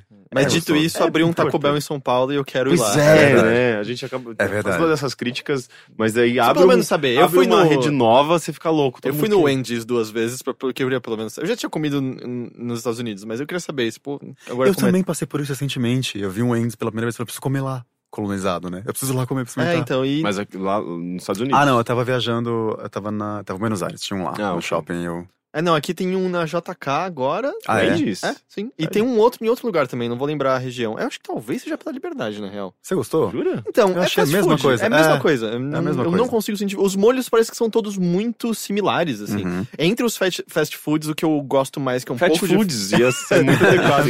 É o Carl Jr., que tem no aeroporto de Guarulhos, pra quem tá na Hum, região de São Paulo. Tinha não um no shopping Vila Lobos, mas fechou, só tem no, no shopping, é, no, no- no aeroporto de Guarulhos. Aí eles têm um de barbecue, que é da hora, e eles têm um de jalapeño. Aí você tem que estar Hum. se sentindo corajoso lá e tal, porque jalapeño é foda. Pelo menos pra mim é foda. É, é, e eu lembro que nos Estados Unidos eles colocavam jalapeno assim como a gente coloca, sei lá, pimentão aqui, sabe? É, Só que isso é é, isso lá no, no, no Subway. É, e era meio pesado demais, era muito forte aquilo. Tipo, eu ficava pensando, caralho, as pessoas, ou elas foram. têm um paladar muito já acostumado com essas coisas meio fortes, Ou eu que sou meio fraco, porque eu não conseguia. Era. Destruía todo o sabor daquele. do, do, do É, lanche, sabe? Dizem que tem, tem, tem que gostar muito de pimenta, comida nos Estados Unidos. Eu, eu nunca, eu nunca fui lá, eu não sei. Mas todo mundo É, fala que tem do bastante México, pimenta. né? O... Aí não, jalapeno, a primeira vez que eu comi foi no meio de uma E3. Eu tava com um horário livre, eu fui comer um cachorro quente. Você já foi, né, Três? Sim. É um dos meus grandes sonhos de infância. Jura? E. Você acho que você ia ficar meio decepcionado, acho. É, o Alexandre fala isso pra mim, que eu trabalho com. O Alexandre, ele era da Tech, da Folha, ele ia todo ano lá. E ele falava, ah, isso não é tão legal. Eu falava, meu, por que você fala isso pra mim? Não sei, acho que era de criança, deu ver em revista sempre, Cara, todo é, ano. Eu, eu- tinha muita vontade. Vamos de... dizer, o clima é legal, sabe? É, desde que você esteja animado pra música alta, barulhenta, as luzes Uhum. e tal. É legal pela oportunidade de você jogar algumas coisas e ver coisas que não vão sair, mas E o ano ser bom também. é isso. Você tá no. Tipo, por Uhum. exemplo, eu tava no ano em que eles anunciaram o Wii U. Então deu pra, Uhum. tipo, jogar experiências no Wii U que nunca foram lançadas em jogos e tal, Uhum. assim, de, de ver, experienciar aquele controle pela primeira vez. Foi muito legal. Mas em termos de, vamos dizer, entrevistas, não é o evento mais legal do mundo, porque todo mundo tá muito centradinho no discurso de relações públicas dele, sabe? Ah, É, é muito raro você conseguir ter uma conversa com alguém que vai desviar muito da mesma informação que todos os outros sites já tiveram até aquele momento. pô, que chato. E, então é, é, é a natureza dessa parte da indústria, porque ela vai se focar no, no- nos jogos maiores, né? Uhum. Eu acho que numa PAX da vida com a galera indie, eu acho que é onde você vai ter as conversas melhores, porque é a galera que, ah, é meu jogo. Mas se, se sua intenção for, tipo. é, Mas é legal, é legal. Se, se, se você tem vontade de ir pela. Por essa, essa sensação até meio infantil, tipo, de. Como se fosse de um parque de diversões. Exatamente talvez. isso, é. Talvez, sei lá, tipo, em anos em que a Nintendo tem algum, algum stand grande e tal, alguma atração interessante, pode ser legal, porque ela é muito boa em criar esses ambientes e Uhum. temáticos, um stand super bonito e temático pra um jogo. Sei lá, tipo. Para o que o de Zelda desse ano. É, o de Zelda. Pois é, exatamente. Eu, uma coisa que eu não esqueci de ver no YouTube na, foi aquele negócio quando lançou o Zelda do Wii. Ah, que era um Skyward trailer antigo, na verdade, quando ele Skyward apareceu. Tem um vídeo no YouTube que é tipo uma galera fazendo. "Ah!" Porque aparece, vem o cavalo do nada. O cavalo na, na E3? É, não, no cavalo no vídeo da E3. Ah, Eles estavam tá. anunciando o. Como é que chama o Zelda do Skyward Wii? Sword? Não, não é do Wii, desculpa, é o do GameCube. Que Twilight Twilight Princess. Princess. Isso. E aí a galera. "Ah!" E eu falei, nossa, que legal, olha tanta gente que gosta da mesma coisa. É, mas-. Sim, mas ao mesmo tempo é, é meio bizarro quando você percebe que no meio da, da conferência lá eles mostram, sei lá, um Mortal Kombat, daí tipo faz, mostram uma cena tipo do cara é, arrancando o coração, Ah, é ou, legal ou que- cortando um cara no meio, e, tipo aquele, aquele, aquele gore, aquela violência e as pessoas... Mas é mó legal. Ah, eu mas acho- legal eu acho é bom. assustador! Por quê? Eu acho muito bizarro. é- A gente é- sabe que é de mentira, cara. Não, mas ao mesmo tempo é, é, é muito. É muito gratuito, é muito violento. Você jogou Mortal Kombat. É da hora. Não, eu, eu, Você não gosta de Mortal Kombat? Não, eu não gosto. Eu acho violento demais. É cara. mesmo? Eu acho adoro. muito tenso. Eu, eu não sei, tem certas coisas que eu acho muito esquisito na E3, assim, tipo, esse- nesse tipo de, de, de pessoas celebrando coisas que são meio controversas, sabe? Aham. É, mas de resto, não sei, eu acho, eu acho legal, sim. Eu, eu sempre fico muito fascinado justamente de ver a- esses stands. É, o meu favorito, acho que foi o da. da- de 93, eu acho Ah. que era. Ah, tá. Você não tá. Eu achei que você ia falar de um que você tava não, lá. não. Não, é da. Eu já vi vídeo só. Tipo, O Henrique da- tinha seis anos e tava lá na é, E3. as pessoas 93 filmavam com? VHS, inclusive. 93 tinha, Eu 3 acho que era, era CS, CS, eu acho que era CS. É, que era do stand do Star Fox. Que é fantástico, assim. Tipo, depois Nintendo. procurem é, os vídeos no YouTube. Mas era muito legal porque eles criaram um, é, é, um lugar que tinha muitos efeitos de luz. Eles, eles, a- a- eles conseguiam reproduzir com laser a- o efeito, tipo, vetorial daquelas naves vetoriais do Star Fox. Então, tinha umas animações na parede, assim, tipo, num ambiente já tudo temático e tal, mas elas eram feitas com laser mesmo, né? Tipo, aqueles lasers de balada, só que programado pra ser uma sequência animada e tal. E tinha, tinha umas coisas bem impressionantes, assim, era uma coisa bem Disney, sabe? Uma coisa bem meio mágica. Mas você lembra de ter visto isso? É porque você falou agora, eu lembrei que eu acho que pela primeira vez eu tô lendo realmente um livro sobre game que é o clássico lá, o. Eu tô ruim de nome hoje. Qual? O Grossão. Ih, mas tem É. qual? O caralho. Rules of Play? Game Não, o que, vai, o que vai virar, o que vai virar filme agora. O O jogador con- número 1? Um? Não, Console Wars? Console Wars. Ah, ah, é verdade. E aí fala bastante. É, Ele é legal esse filme. livro. Parece que o Seth Rogen tá fazendo. É, o Seth Eu Rogen. tô lendo pela primeira vez e aí tem bastante parte que fala sobre isso. É bem interessante agora que você falou. Sim, é verdade. Não, esse, esse livro é muito gostoso de ler, justamente porque ele dá uma profundidade é, muito grande pra aquele conflito, né, entre a SEGA e a Nintendo, que a gente via só de uma visão meio Ah. mercadológica e tal, mas você vê pelo lado humano da, da coisa. É. né? É E eu nunca super tinha prestado muito negócio, atenção no negócio de indústria, assim. Eu sempre gostei de game, mas eu nunca fui uma pessoa muito que lia sobre indústria de game, então a, a mídia e tal, o negócio. Eu sempre gostei, mas eu nunca me informei ou, né, sobre isso. Tá sendo uma, pela primeira vez eu tô, eu tô, eu tô lendo um livro sobre isso e tá sendo bem legal, assim. Eu Agora que você falou, eu lembrei. Mas bem, eu pedi um cachorro quente com jalapenos. e eu não sabia o que era jalapeno. O cara falou, ah, you want some jalapeno? Ah, sure. Ah, é pimenta dedo de moça, né? E aí, peguei o cachorro quente, era um cachorro quente grande, sabe? Daqueles que a salsicha é três vezes maior que o pão. Eu nunca saco direito isso, mas enfim, Não, e, e cachorro quente nos Estados Unidos é pão, salsicha e mostarda. mostarda. Mostarda. né? É Que muito é o sem- correto. É horrível. Eu gosto. É, eu também. Não, eu preciso do purê, do purezão, do, Também gosto. do vinagrete, do, da, da batata palha. Mas aí eu olhei, eu eu olhei e falei, ah, gostoso, picles, adoro picles. Eu fui e botei três pedaços inteiros na boca de uma vez e mastiguei. Eu tive que ir pra um cantinho onde não tinha ninguém e comecei a chorar num canto. assim. eu não conseguia me mexer por um segundo. Mas você assim, engoliu? tava- Engoli, né? Eu não sabia o que era, tava gostoso. E aí, quando tipo, tava ardendo muito, é meio, tá, isso, isso tem que passar eventualmente, né? Eu não posso ser o cara que, tipo, vira notícias de foi embora de três de ambulância porque comeu um jalapenho. Ah, isso Tipo, foi E3. É, É leite o segredo, sabe? eu tô ligado, mas eu não acho que tinha como comprar no meio da. me vê Power tem leite. Me vê leite, por favor. Mas é. Mas eles tá. bebem bastante leite lá, né? Estados Não Unidos. sei. Eu acho que tem um consumo bem. Isso é impressão, será que é impressão de filme? Outro dia eu perguntei pra um americano sobre, ah, na escola vocês tomam leite de caixinha que nem no filme? Eles não. Uma Porque- resposta tão seca. Eu falei, jura? Porque eu lembro que eu fui pra, pra GDC em São Francisco e, e teve um café da tarde, assim, depois, entre uma, uma palestra e outra. E tinha um cafezinho e tal, mas tinha um. um- é que tudo é grande lá também, né? Mas, mas tinha uma daquelas embalagens que a gente tem aqui de, de caixinha de leite, tipo, do dobro do tamanho. As pessoas pareciam consumir muito leite. Galão, né? É, tipo um galão Ah, de Mas isso eu acho que, pelo menos, eu- foi a experiência que eu tive em mercados de lá, assim, tudo existe nos tamanhos Uhum. meio absurdos, assim, até o MM, sabe? Tipo, por que alguém precisa de um saco desse tamanho de MM? É, não, eu porque eles entendo são- por quê. Eles são Mas, é. igualmente grandes, né? É, mas lembra aquele que a gente comeu que foi gostoso? Sim. Porra, MM de s'mores. É, que é, o s'mores é meio marshmallow, não é? É, chocolate, chocolate e marshmallow. É Então, tipo um só que além de, chocolate. tudo, ele tinha um gosto levemente caramelizado e um fundinho de café. Era muito bom. Nossa, especial, hein? Era realmente bom. A gente matou já. Sim. Chocolate, chocolate, chocolate. Eu só quero chocolate. Só quero chocolate. Não adianta vir com guaraná. É chocolate o que eu quero beber. Chocolate, chocolate, chocolate. Eu só quero chocolate. Só quero chocolate. Gaspar, me fala, o que, que você andou vendo, lendo, ouvindo recentemente que você tem achado legal que você queira compartilhar? Olha, eu tenho um problema que eu vejo, é, quando eu tô no meu tempo livre, eu, eu vejo muita coisa, mas eu esqueço muita coisa. Um que eu vi muito recentemente, então eu não esqueço, foi American Crime, ah, American Crime Story. Que, Que eu vi que ganhou prêmio lá.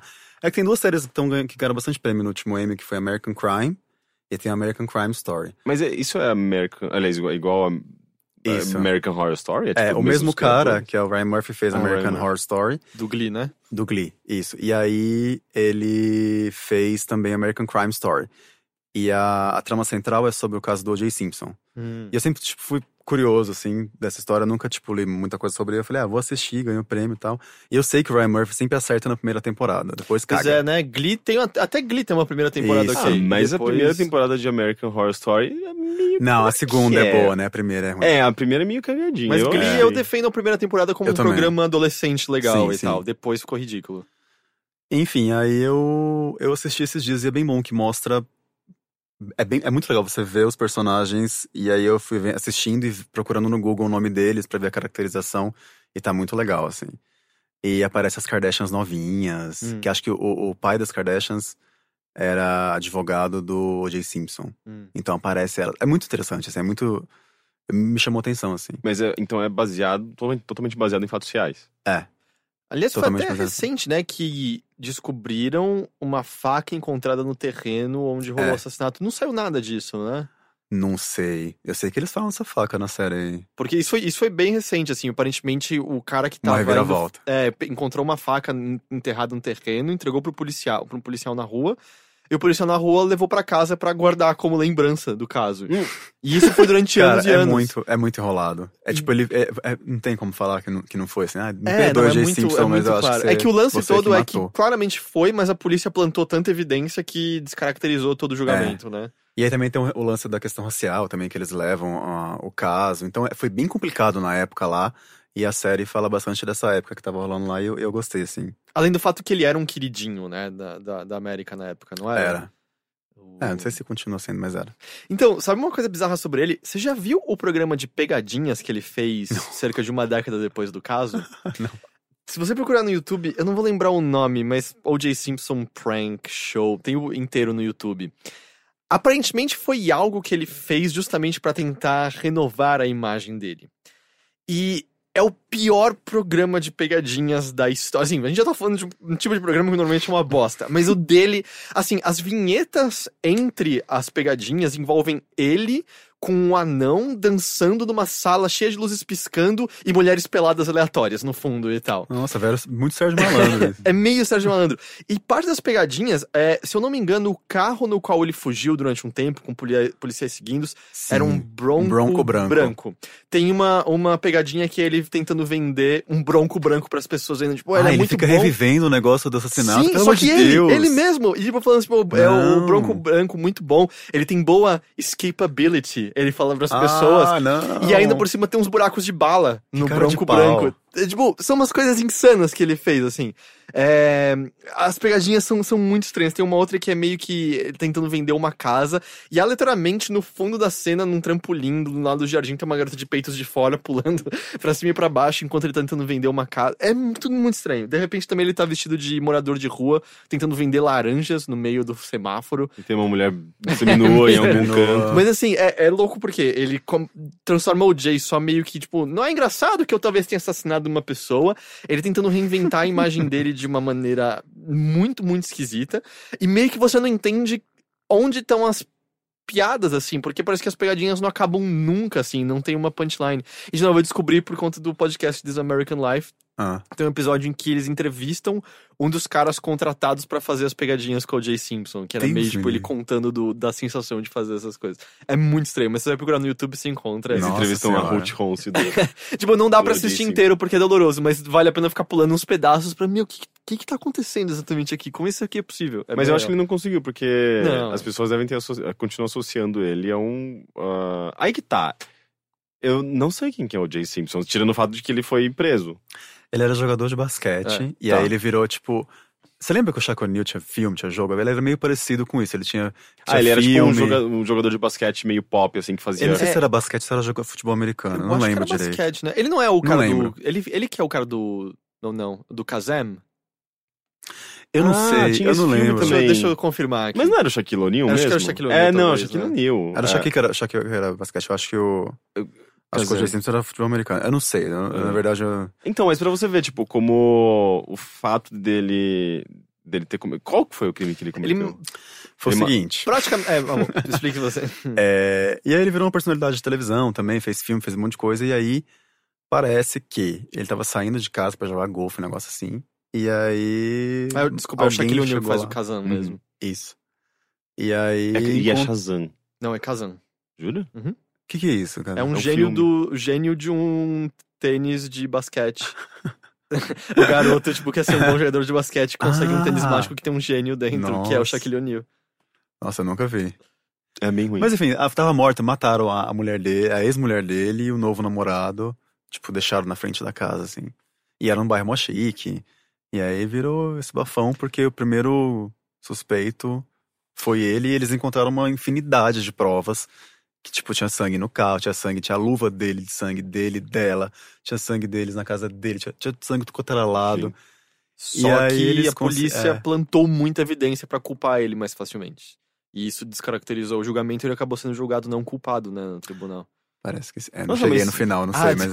desculpa, é que Não, não, não ligo, não. Só que É, tipo pensa que sim, o spoilers, caso. não ligo. Aliás, você estava correto, ele é jogador de futebol americano. Isso, Não, isso. ok. É, e o, só que o caso na época é meio equivalente ao que a gente teve aqui com os Nardoni, sabe? Virou um negócio Isso, muito da muito mídia, sensa- sensacionalizando muito em cima. Um lado é, meio transformando ele em monstro, no o outro lado tornando ele num. num É, coitado, até porque, como o Gaspar falou, tinha o caso da questão racial muito forte também. Então virou um negócio gigantesco e Acaba aí... interferindo na, na, na própria Interferiu, é. investigação. Ao que tudo indica, é um cara que assassinou outra pessoa que está livre por conta de tudo que aconteceu em torno do, do caso, sabe? Hum. Cara, parou lá. Pelo jeito que eles mostram na série, tipo, parou tudo. Tipo, sei lá, televisão. O canal ficava o dia inteiro passando só coisa sobre isso. Tipo, só. O julgamento era televisionado, então todo mundo assistia. Era, tipo, era o único assunto que tinha um na espetáculo, né? É, porque É são esses bizarro. casos bizarros de. Puxando pra cá, vamos supor que a perícia descobrisse que os Nardoni não mataram a Isabela. Nossa. Como o público ia reagir depois de tudo que a imprensa fez? E Era um caso similar lá também, sabe? Chegou um ponto em que é, não importava qual decisão fosse feita embasada em, em fatos, as pessoas iam reagir de maneiras bizarras. E ainda foi, foi é um negócio muito estranho. Assim, é um desses casos de sensacionalismo levado à décima potência, interferindo com a execução da lei, que não deveria ser espetacular, deveria ser fria, né? Esses são os É. fatos, são as evidências, culpado ou não culpado, ponto. Uhum. E uma parte que me chamou muita atenção na série também foi que a personagem que faz a é, promotora, né? Promotora, isso. Que era a mulher lá, aí mostra ela sofrendo bastante com a exposição da mídia, porque é, tinha canal de tarde que ficava criticando as roupas dela, porque ela aparecia todo dia na televisão.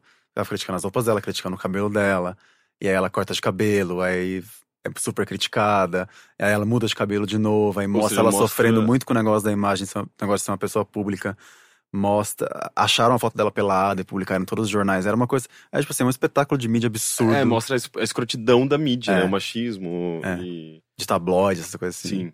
Enfim, é isso. Eu achei interessante essas Ah, coisas Mas fato uma- histórico. Uma assim. coisa, você falou que tem um que é American Crime e outro que é É. American Crime Stories. Cada um É. é sobre um caso diferente. É sobre um caso diferente. Mas American não- Crime. Elas não são ligadas. Não. Que é esquisito, né? É mesmo, É, quase o é mesmo nome. estranho. Ah, tá. Eu tava achando que era, cada temporada tinha um nome diferente. Não, tem nada a ver uma American coisa. Crime é uma, história, é uma, uma série que tem até no Netflix. Que é sobre um outro caso lá, que teve de assassinato também. Mas esse eu não assisti até o final. American Crime Story que eu tô vendo agora. Aí, só pra falar, o, o show de pegadinha chama Juiced. Nossa. J-U- J Ah, porque é OJ. É, Orange Juice Exato. é o Juice. é, esse é o nome. Se você procurar no YouTube, acho que. E, Juiced. e pior que tem um outro que chama Just for Loth, né? Tipo, se você for pro- pro- procurar por J. Ah, é tá parecido. é parecido.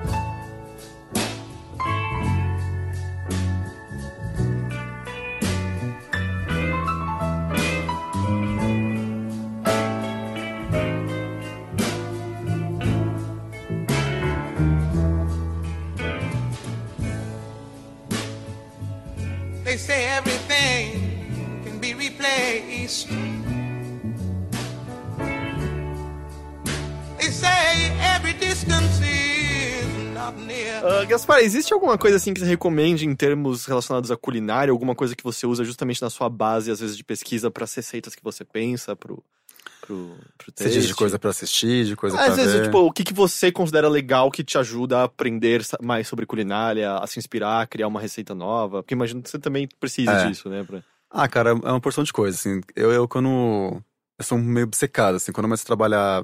Comecei a trabalhar nesse negócio de comida, eu comecei a ver tudo. Aí eu vi todo o Taste Made, eu achava mais canal, eu vi tudo. Vi tudo do Taste Maior. E Taste aí... Maior? É, do- eu chamo de Taste Maior, que é o Taste Mãe. O que, que é o Taste Mãe? O Taste Mãe é o Taste, e aí o Taste Demais é o brasileiro, entendeu?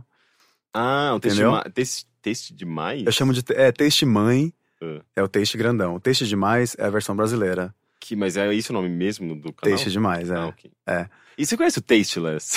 Conheço. Que é do Renan. Aham. que, é, que é justamente meio que uma tiração de sarro com, com esses canais de, Com Taste, é. de, de, de culinária mesmo e tal. E eu só vi um vídeo, na verdade, dele. É dele e da. É Da Niva? Eu não lembro o nome dela, mas é. Enfim, eles são amigos, eles produzem esse canal. Eu vi um que era uma receita de macarronada É. do chefe, alguma coisa assim. Eu vi. E é muito legal porque ele faz, ele faz tirar, ele faz piada com as coisas meio do cotidiano, assim, tipo de das pessoas cozinhando de qualquer jeito, ou pessoas que não têm nenhuma aptidão à cozinha tentando cozinhar.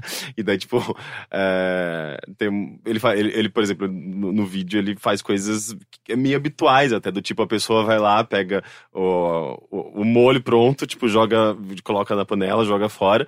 Só que depois ele vai perceber tipo, ai, quanto tempo tem que ficar na, na, na panela ou alguma daí, tipo tem que olhar no, no lixo qual que é o tempo, como ah, que eu pro- vi isso, eu vi produz compartilhado o- no Facebook. é, sabe, tipo, coisas meio, meio habituais, assim, tipo, de, de, da falta de, de habilidade das pessoas na cozinha. Eu já fiz exatamente isso. É, então. Ele tira Tipo, é, não, disso. eu tava é, fazendo aqueles frangos que vem embalado num saco plástico, sabe? Uhum. E aí eu deixei no forno e aí tava, sei lá, meia hora com o saco e tal. Justamente minha namorada passou assim: Não era pra você já ter tirado o saco? Eu falei, não, passo o desenho, põe o frango no negócio. Ela, não tem um passo seguinte sobre tirar. Não, não tem. Você Onde jogou tá a fora. caixa? Eu joguei no lixo. Ela pegou no lixo lá, passo 3. Depois de 15 minutos, retire o plástico no negócio. Eu não tinha visto esse pedaço, né? Eu achei que era tão bom deixa eu botar lá dentro. Ah, mas, mas enfim, eu vejo, eu vejo bastante YouTube. Eu gosto muito de YouTube. Eu gosto muito de ficar viajando no YouTube. Sabe quando você vê um vídeo, aí tem relacionado, aí você Sim. vai indo, indo, indo, indo. E nunca mais volta. E aí existe, assim, esse negócio de assistir gente fazendo comida, pela minha pesquisa de começar a trabalhar no texto, foi justamente ver que existe há muito tempo. Tipo, tem programa de culinária tem muito antigo e muito. E muito, tem bastante, assim. A Ana Maria Braga daí, né? A Ana Maria Braga tá aí, faz um tempo, Palmeirinha, né? Palmeirinha. Então, geralmente eu vejo isso, eu vejo é, shows, é, programas antigos de culinária, assim, são as coisas que mais me inspiram, assim. Então, Cê- ah, você deve. Você, acho que você deveria ter referência da.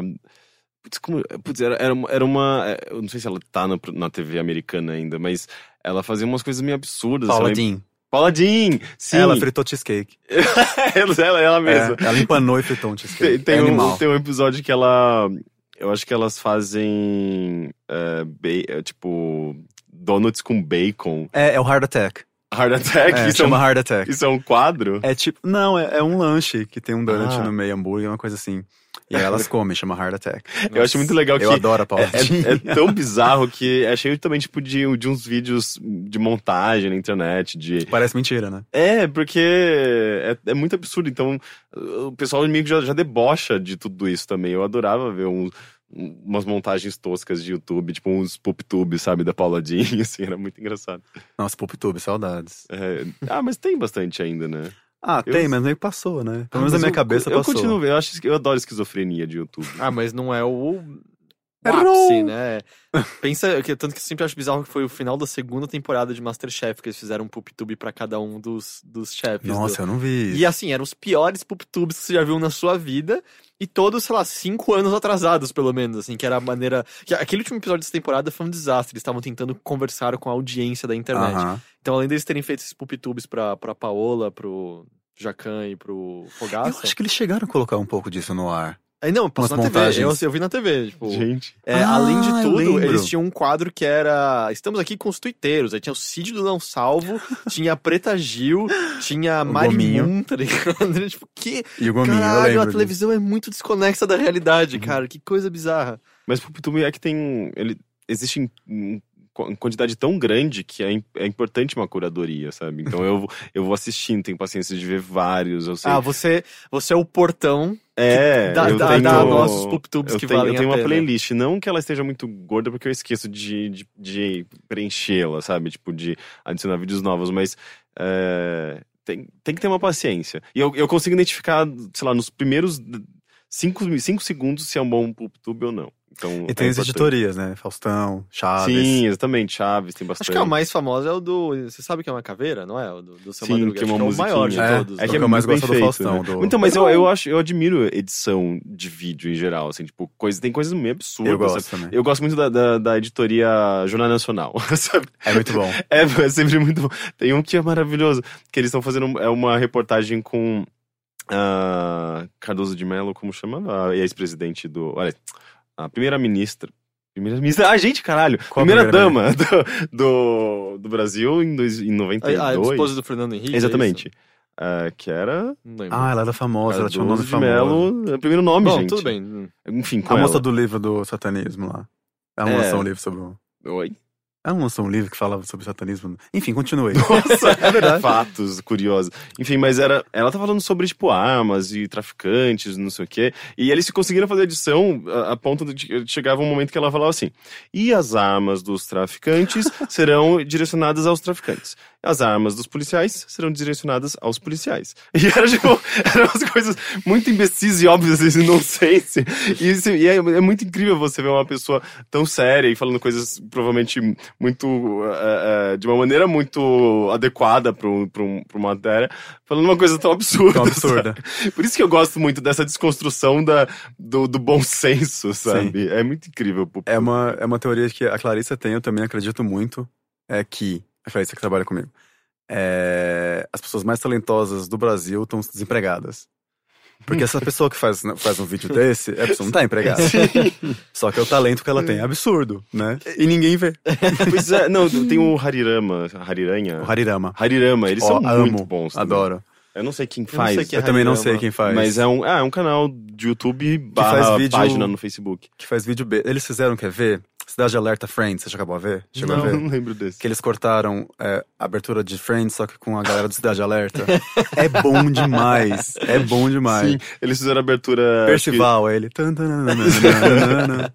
eles, acho que eles fizeram a abertura de Yu Hakusho com o Eduardo Cunha, Sim. Dilma, coisas. Tipo, é, é, é meio É. Planalto Anime. Sim. Ah, mas dentro, então, essas coisas de, de culinária, tem algum um ou dois que você ressalta como os que mais, mais legais, mais recomendáveis? Ai, cara, não sei. Não saberia te responder. Eu gosto muito de, um, de uma série que chama The Great Chefs of the World, que é uma série que passava nos anos 90, que era os chefes da época, eles iam visitando os países e fazendo, ah, qual é o seu prato principal que você faz aqui? Aí ele faz. Só que naquela época é muito bizarro, porque tudo era tipo, comida chique era foie gras, Uhum. e só tinha isso, só fazia coisa com isso. Então, tudo era com isso. E é bizarro porque a gente não come mais que nem eles comiam antes, né? Tipo, é, um monte de coisa crua, mousse com gema, gema crua, coisa Aham. que a gente não come mais. Então é interessante ver isso também. Mas é de uma galera que já deve ter morrido já, isso é nos anos 90. Dos anos 90 pra cá, né? É. Todo morreu. Eu acho interessante pra ver se eu consigo pegar alguma coisa, reviver alguma ideia, né? Algum modo de preparo, assim, dar uma repaginada. Mas é tipo, eu gosto de ver. Me le- lembrando agora, que eu tô não lembrar agora, acho que essa é um- uma boa referência, assim, pra falar. Mas tem mais alguma coisa outra que você queira falar sobre? N- Ah, não sei, assim, assistam o canal. A gente faz comidas muito doidas. Qual é o endereço exato? Taste demais. Tastedemais.com.br É. No Facebook. Não, no Facebook, Ah, né? no a gente Facebook, publica tá. no Facebook. É. Ah, é, você não publica no YouTube? É. Não, a gente vai começar a, mas por enquanto a gente só tá distribuindo no Facebook, é nosso principal, nosso principal canal, assim. Entendi. E vocês veem mais vantagem tá, estar só no Facebook? Do, porque o lance é que o Facebook, as métricas dele são bem ruins, né? Ele mente muito sobre as próprias métricas em vídeos, né? É, tem tem, lance isso. de 3 segundos scrollando com o som desligado já Isso, conta como com um view. autoplay. né? Isso.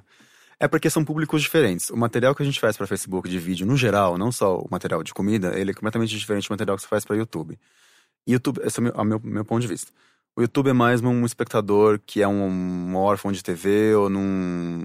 Sei lá, não quer ver TV, então ele quer ver o que ele quer. Então por isso tem tanta criança que vê tanto vídeo de Minecraft, vídeo de, de pessoal jogando videogame durante horas, assim. É meio que uma coisa que você vê muito tempo. No Facebook, geralmente, o que virali- viraliza, o que vai muito bem, são vídeos curtos. É, os nossos vídeos que a gente faz não precisa de áudio, então você não precisa interromper nada do que você está fazendo.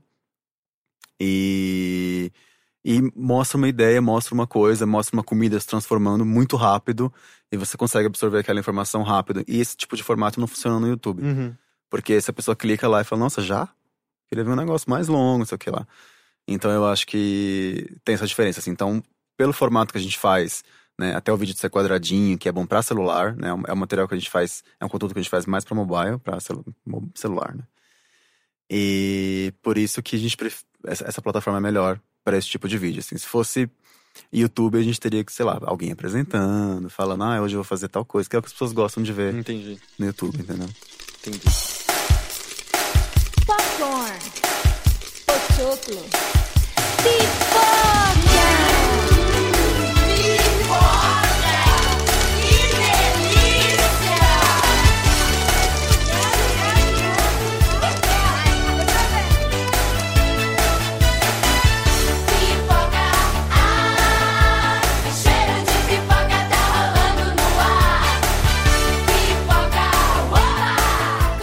Henrique, Olá. olá. Tudo bem? Como você vai agora? Você tá melhor? Você, tá- você tava meio, meio doentinho. Eu tô, não eu tô meio, eu tô meio, eu tô 70%, vamos dizer? Porque É, nem parece, você falou da, da, da Golden Hour lá, e você, você tá na Golden Hour, você tá brilhante também, não tá? É que, é que, é que eu, eu me esforço. Mas Ah, é. Mas se eu levantar do nada, é só porque a Golden Hour virou Brown Hour e eu vou ter que me ausentar por um momentinho, mas depois eu volto. É, tá, ninguém precisa Agora que eu disso. entendi. É, me diz uma coisa, o que, que você andou assistindo, lendo, ouvindo, que você queira compartilhar com a classe? Hum, Eu assisti no final de semana Aquarius, que tá no cinema. É, E aí? Ele é um filme excelente, É. assim, eu acho que as pessoas já, já ouviram, provavelmente, é, bastante críticas positivas, ou leram críticas positivas. Eu não sei, o Reinaldo Azevedo falou que não deveria assistir, Pois cara. é, né? E, bem, ele é, afinal, ele é relevante, ele tá na- no, no cartaz do filme, né? Inclusive, na opinião dele. É, então, é meio, é, meio, é meio óbvio dizer que é um filme bom, mas assim, é é interessante você perceber por que ele é um filme tão bom, assim. E é, e- e é legal que eu fui com uma expectativa, até porque o trailer gerou uma expectativa, né? O trailer mostra um suspense é, envolvendo a Clara, que é uma mulher que tem um apartamento em um prédio antigo em Recife e que não quer abandonar esse apartamento enquanto tem uma imobiliária que quer destruir esse prédio para construir um grande empreendimento imobiliário. Isso é o que o trailer passa e dentro de uma, uma linguagem quase de filme de suspense, né? Você vê que parece ter um, um conflito ali muito eh, pesado, né? Um clima tenso. E embora o filme tenha esses elementos de tensão, tenha um certo elemento de filme de terror ali, ele, ele é bem mais do que isso. Assim, é um filme que aborda muito, eh, eh, com muita sutileza e, e densidade a, a- a história de alguém, sabe? E, e- as razões para que ela não queira deixar aquele apartamento, não queira deixar aquelas histórias que ela construiu, eh, ela e a família dela como um todo construíram naquele apartamento, né? Então é um filme sobre meio que preservação de memórias, sabe? Tipo, um valor, o valor sentimental eh, dessas, eh, dessas memórias. E não só do apartamento em si, mas de tudo que existe nele, assim, tem eh, obje- objetos que compõem a- o cenário possuem sua própria história, sabe? É uma coisa que isso, isso é explorado, assim, tipo, diretamente pelo filme. Tem, tem, tem um recurso que eles usam bastante, eh, eh, que o diretor, né, o Kleber Mendonça... Machado Mendonça. Kleber Machado Mendonça. Caralho, ele chama Sei Kleber lá, não. Machado mesmo? Não, não, eu tô chutando vários Não, nomes. não, não é Kleber Machado Kleber Mendonça. Machado é o comentarista da Globo. Não, não, é, Machado, Mendonça, Martins, não, mas é que Mário. É Kleber é um desses. É, Kleber Mendonça, eu acho. É, ele, ele explora. Aí, o, o, o, o diretor falou que é, que é isso mesmo. É, ele, ele, ele usa uns recursos interessantes de, que lembram até um filme dos anos 70. Ele tem uma, uma, uma- uma estética. Meio um- drive, assim? Não, não, não nesse, não me- nesse sentido tanto, mas é, mais de, de linguagem de cinema mesmo, assim, de zoom in, zoom out, por exemplo, que eu acho que. é, É anos sei, 70. é, é um recurso meio antigo, né? É meio 70, assim, o pessoal gostava muito de zoom. Sim, né? usava muito nos anos 70, né? E ele usa muito ah, nesse filme pra para destacar personagens e elementos importantes nas cenas, né? Pra, pra eh, contextualizar e tal. E, e- e tem, ele tem uma coisa engraçada, ele, ele dá às vezes zoom in num objeto. E, e você fica, mas por que, que ele tá fazendo isso? Sabe? E, e- e você entende, porque aquele objeto tem, tem sua importância afetiva, histórica naquela sequência, ou ele, ele, ele já faz uma, às vezes um- um- um, uma associação daquela, tipo, da, de um balcão e uma cena no passado no qual um casal trepou em cima de- daquele balcão e, e do, do, do, do valor que aquele, que aquele balcão, aquele objeto tem para aquele personagem, sabe? Ah, isso é Então, legal. e ele explora justamente esses temas com muita naturalidade. Sexo, é, a convivência entre as pessoas nesse, ne- nesse espaço e, e- e o que elas fazem, sabe? Tipo, é nat- natural que as pessoas façam sexo e, e, e um objeto para uma pessoa, para as diferentes pe- pessoas que compõem aquele ambiente tenha diferentes significados, sabe? Ah, e- e- e como ele intercala tudo isso, né? Tipo, é meio que uma, uma história longa, de certa forma. É um filme bem longo, ele tem quase três horas. Ah, ele começa no passado, nos 70, e é- inclusive é, é curioso, assim, perceber como ele não parece conectar é, é, o, a- esse começo, que é uma representação do passado, da, da, da família no passado, e o, o contemporâneo, né? Que você- você vê poucos vínculos, mas eh, você vê que, na verdade, como um todo, ele tá mostrando justamente o valor daquele apartamento, porque todos esses acontecimentos aconteceram naquele lugar. É isso que é o ponto central da história do apartamento? Lá. Sim, sim.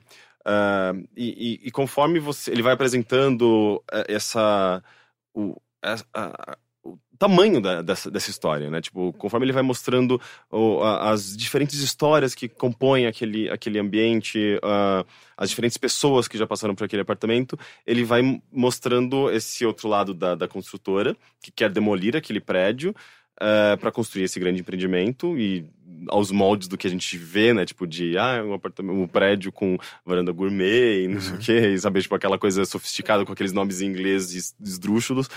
E, e, e, a, e a Clara, que é a protagonista, que defende com unhas e dentes a- o direito dela de permanecer naquele prédio, por mais que não exista mais nenhum morador, todos eles já abandonaram aquele prédio, é um prédio antigo, um prédio que não está mais de acordo com, digamos, os empreendimentos imobiliários contemporâneos.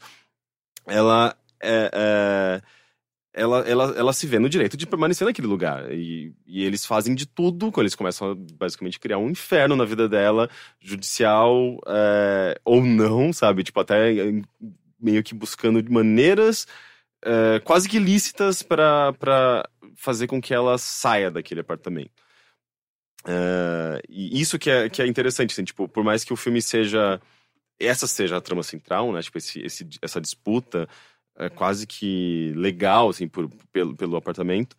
é, ele, ele não se foca só nisso, né? Tipo, tem esse lance também, tipo, da, da, da- das, das relações entre ela e toda a família dela, os filhos, a namorada do sobrinho, é, a empregada, e você começa a ver que, na verdade, é quase que um comentário social sobre a cena da classe média em Recife, como um todo, assim. Então, são muitos temas. É muito abrangente. E ela tá bem? Eu queria perguntar pra alguém que assistiu, se ela, que fala A se ela- Sônia Braga, É. a, que faz a protagonista. Ela é uma personagem muito fascinante, assim. A, a- a atuação dela é, é- é muito impressionante pela maneira naturalista de como ela. Ela, ela, ela interpreta, assim, tipo, é meio que. O personagem dela é uma jornalista, é, tipo, aposentada, uma crítica musical, uma intelectual, uma. É claramente uma pessoa ah, da classe média, sabe? Tipo, é, é, Uhum. sei lá, é como. Ah, é a mãe daquela sua amiga que tem uma casa no Morumbi, sabe? Tipo, Sei. é meio que uma, uma pessoa que você vê claramente que teve uma vida. Eh, ela se dedicou muito, tipo, isso, isso, isso fica explorado uma- muito na história, né? Tipo, ela publicou livros, ela criou os filhos, ela enfrentou um câncer, ela é uma pessoa com sua, eh, suas fragilidades, seus, seus medos, mas ao mesmo tempo é uma pessoa que. Ela é muito instruída, ela é muito inteligente.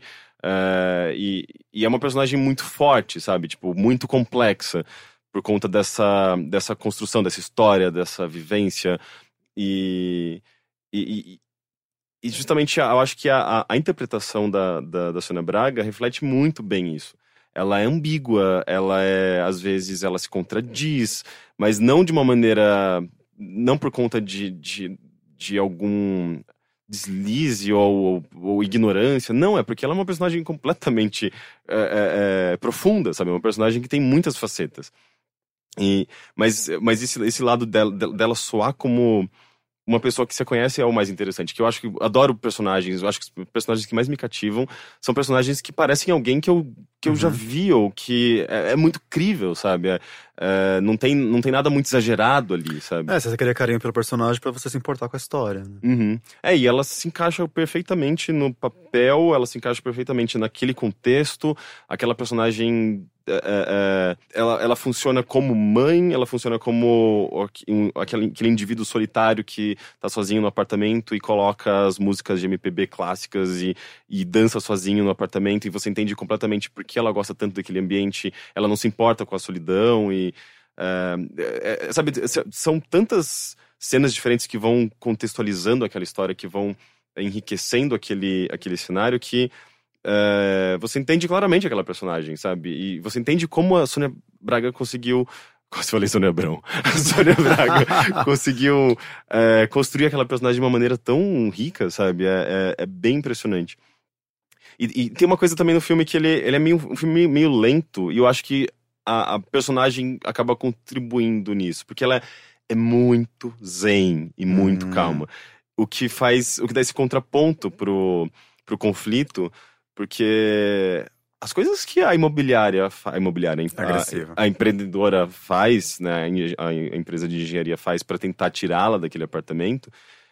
É, na primeira tentativa eu já teria surtado, já teria ido embora, assim, porque eles é, a, a proprietária, aliás, a, a, a, empresa, né, que, que tá querendo demolir o, o prédio, eles têm, eh, eles compraram os, os, os apartamentos de cima, de baixo, eles têm prati- praticamente direito de todos os, os outros apartamentos, e só o dela que tá, que tá ali, que é direito dela, mas é, todo o resto do prédio já foi esvaziado, já, já não é mais, já não tem ninguém morando, né?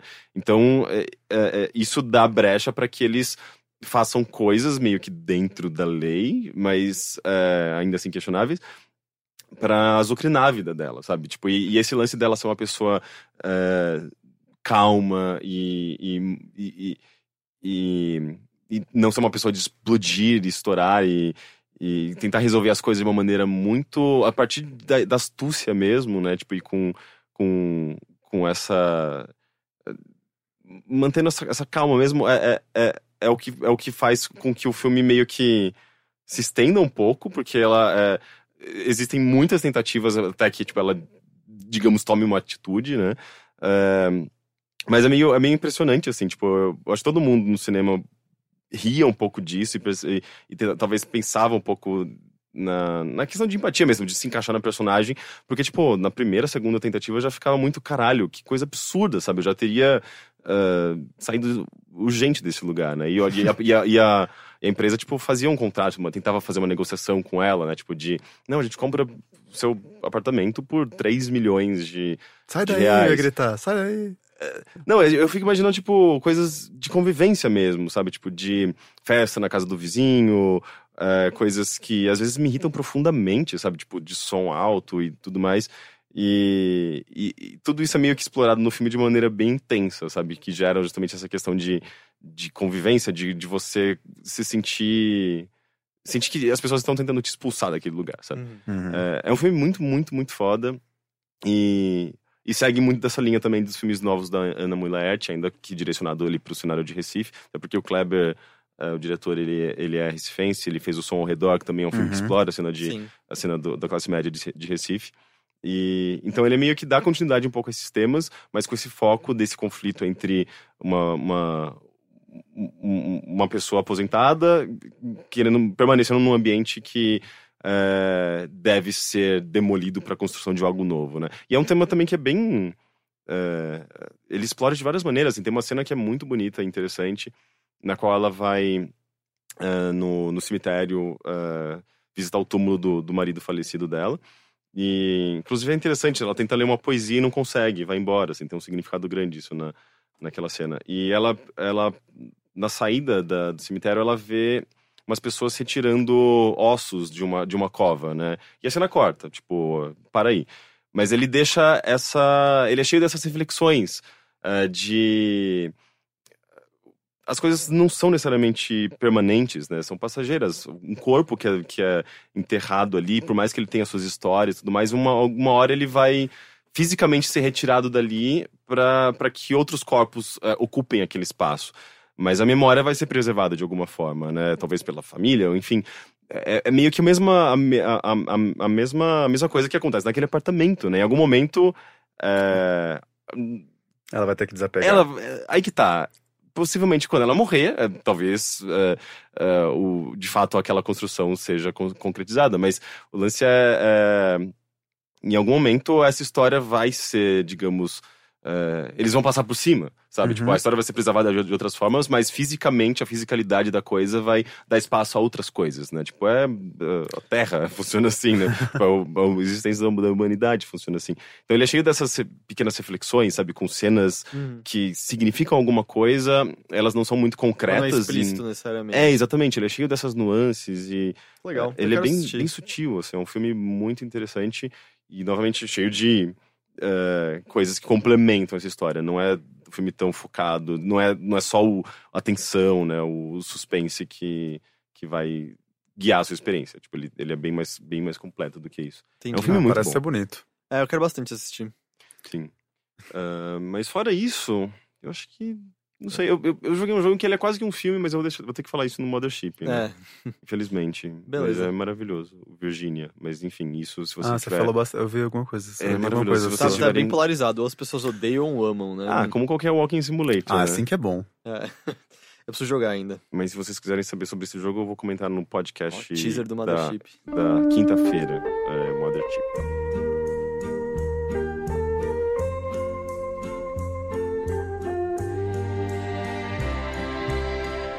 sentimental eu sou, eu sou demais.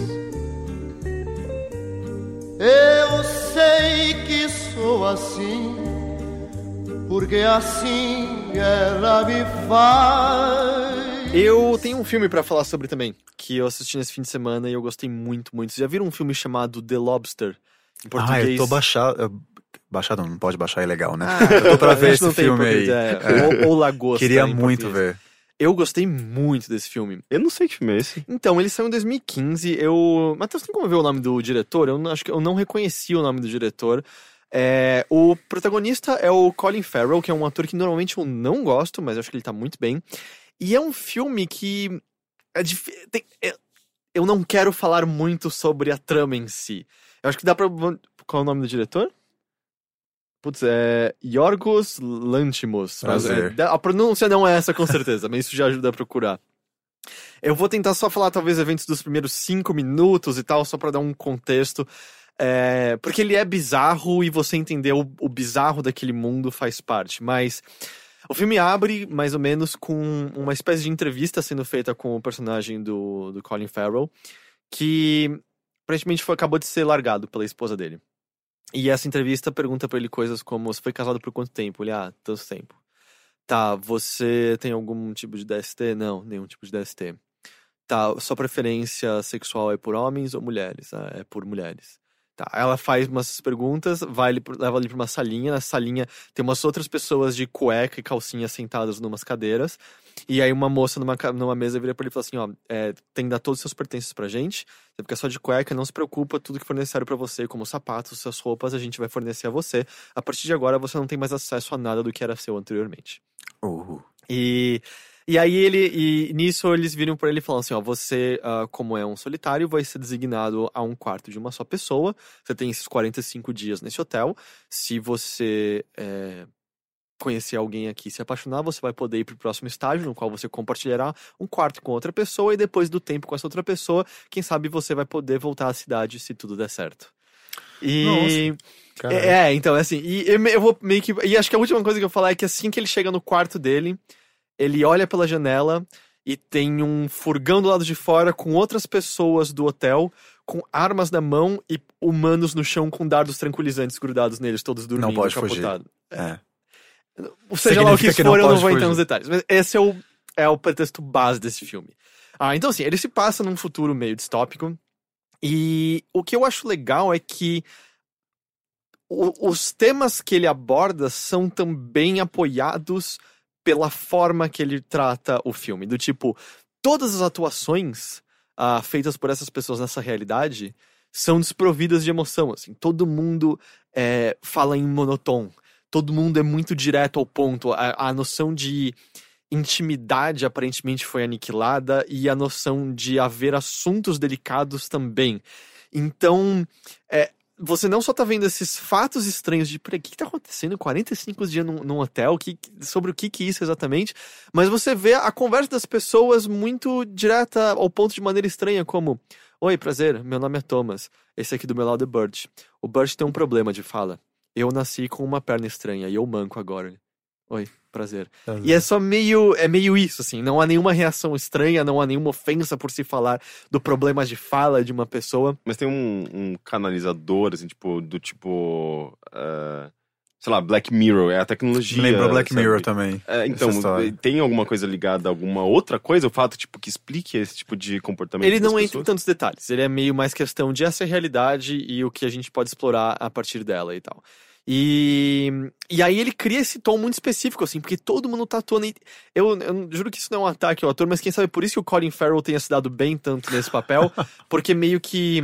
Ele tá fazendo um bom trabalho desse monotom, mas eu nunca achei que ele era um, ator que consegue necessariamente. Você não sabe se ele tá sendo bom ou se encaixou perfeitamente no papel por ser. Por ele não ser um cara com uma gama de emoções muito grande, mas seja como for, encaixou, assim. E ele. A, a linguagem corporal, ele engordou pra esse papel, ele tem uma puta barriguinha e tal, porque ele é um cara ah, já de meia idade, um tanto triste.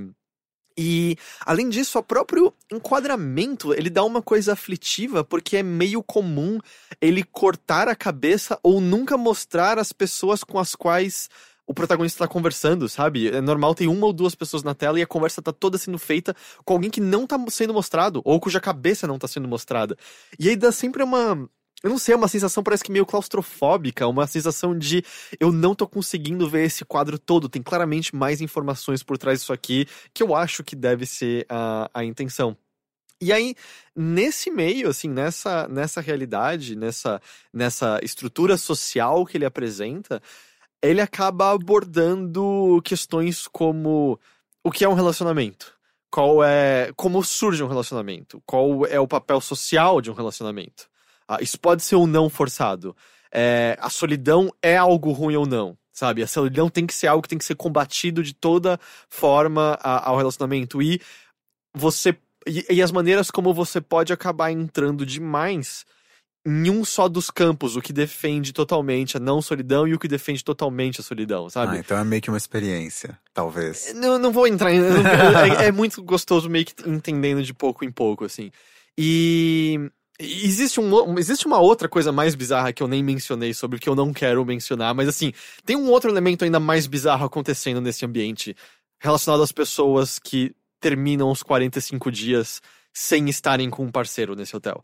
É, é relacionado ao, a por que o filme se chama O Lagosta. Mas enfim, eu não vou falar sobre isso, deixa só mistério pra quem tiver interesse em ver o filme.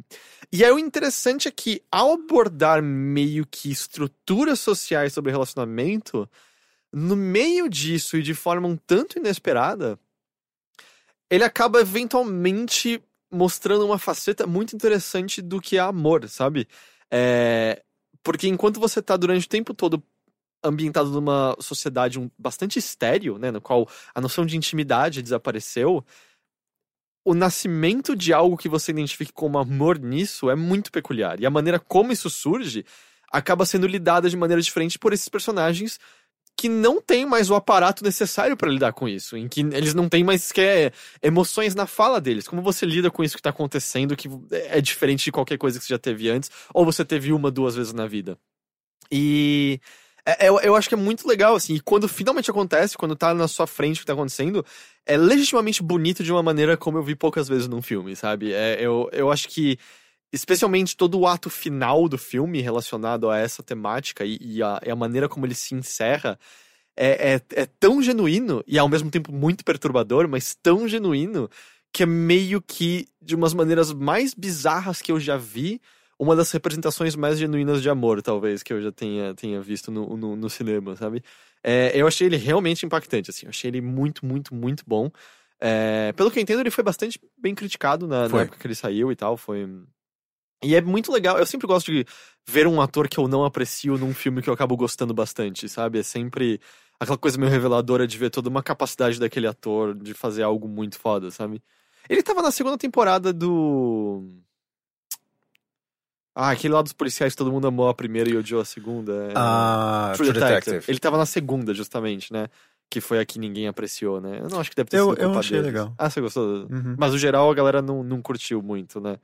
Acho que não, não Hum. lembro direito, acho que não falou. Tanto que eu acho que nem vai haver uma terceira, né? Não, que Eu pena. acho que não, eu não tenho certeza absoluta. É uma pena, é uma boa série. É, mas, sinceramente, é O Lagosta. é, a- eu gostei muito desse filme. Assistam. E eu acho que tenta assistir sem saber muito mais do que eu falei, sabe? É meio Eu que. acho. Entra nessa meio. Porque tem realmente peculiaridades daquele mundo que eu acho que são legais de você indo pegar aos poucos e ser pego pela surpresa, assim. Ele, ele tem com certeza tons surreais nele, sabe? Ah, que eu sinto que as distopias costumam não abordar esse, esse elemento, assim, da surrealidade. Eu gostei bastante dele.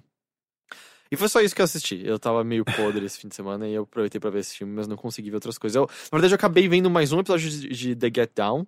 Não terminei, falta mais um pra terminar essa, essa primeira parte. Eu Eu nem continuo, comecei. eu continuo gostando, mas cada vez mais eu encontro pessoas que detestaram. É mesmo. E ele foi bem fracasso pro Netflix, né? Vocês viram? Saiu, acho que foi ontem uma matéria sobre isso. Não vi. Eu não sei, eles divulgaram um pouco no começo quando lançou, mas acho que tava na febre de Stranger Things ainda passou batida. Não, eu não preciso. Eu, eu- eu vi que saiu lá, que eles colocam na home, né? Mas eu não dei play, eu não assisti, não. É, então, em termos de audiência da Netflix, foi bem baixo. E tem algumas que- pessoas que atribuem o fato de. Ah, o primeiro episódio tem duas horas, o primeiro episódio é como um filme. Ah, mas tem algumas pessoas que analisam o fato, é, é um elenco é, de pessoas negras e hispânicas, sabe? E Ah. Pode ser que seja. Eu não, não tenho. Eu não, no que, pelo que eu li, é simplesmente. Algumas pessoas presumem que é isso, e dado o histórico que a gente tem, é altamente possível, Sim. mas pelo que eu vi, não há dados o suficiente pra ter certeza que é esse o caso ou não e tal. Mas eu achei uma pena porque eu gostei do que eu vi, mas eu vi algumas pessoas destruindo a série, assim, tipo, Nossa. odiando profundamente. Eu, eu acho que o problema só mai- maior que eu tô sentindo, que é uma coisa meio glee até, em que a resolução alcançada pelos personagens num episódio parece que é sempre jogada fora no episódio seguinte, sabe? Nossa, isso é terrível. É, em que eu sinto que o, o, o Shao e o protagonista, literalmente todos os episódios brigam e fazem as pazes no final, sabe? Tipo, todos os episódios é meio essa estrutura. E eventualmente fica meio. Como Cara, um- vamos, vamos trocar o disco, Como se fosse porque um desenho animado, né? No que você dá o reset depois do, do final do, do todo episódio é meio que a mesma, mesma coisa de novo. Sim, é claro que ele tem outras coisas que estão indo pra frente e tal. Ele ev- eventualmente até começa a abordar um relacionamento homossexual nele, assim, que não tá evidente no começo. E justamente com um garoto jovem, que então tá se descobrindo naquele momento. Ah, mas é. ma- Mas, ah, parece que o, o principal que eu sinto é meio que nessa. No lance dos Get Down Brothers, e ele fica um pouco demais nesse vai e vem. Tipo, ah, a gente nunca mais vai se falar de novo, fizemos as pazes, vamos lá, irmãos. Ah, Perde nunca mais vai se falar. É, e aí não, vamos lá, vamos junto. Mas é meio isso que eu tinha pra falar. Vamos pros e-mails, então?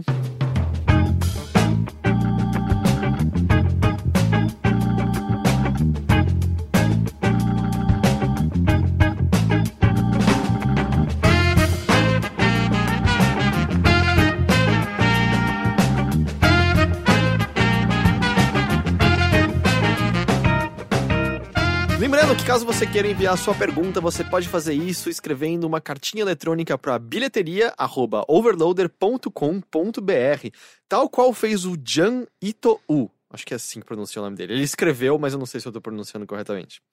Ah, ele diz: Minha pergunta é: queria saber de como vocês abordam diferentes tipos de arte. Mais precisamente, como vocês organizam as expressões que recebem do mundo. Quais critérios? Algo como qual metodologia crítica de vocês? Ou melhor, deixa eu mudar a pergunta para isso. Qual a metodologia crítica de vocês para cada tipo de arte?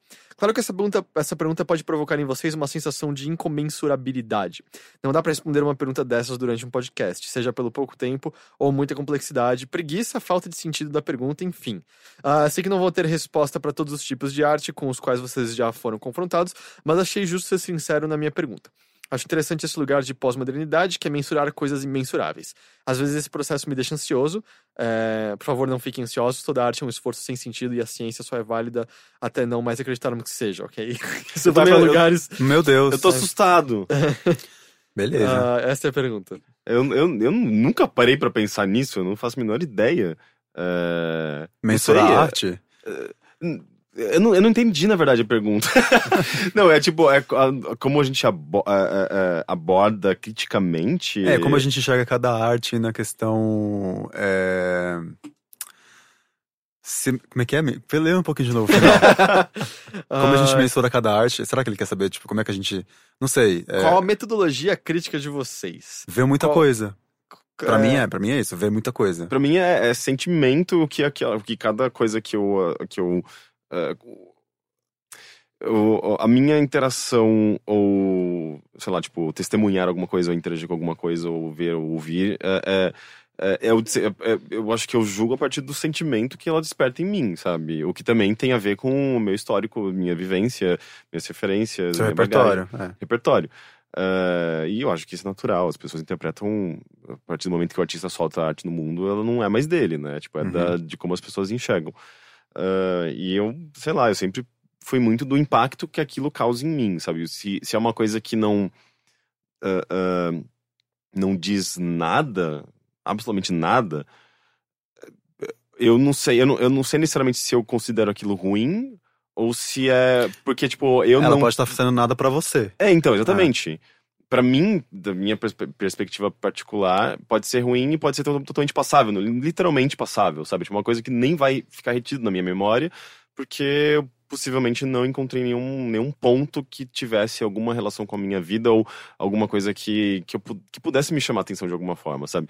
Mas, por exemplo, tem coisas meio abstratas que não tem nada a ver com, com narrativa, né? Mas que eu consigo ficar completamente fascinado, sabe? Cores, formas, movimento.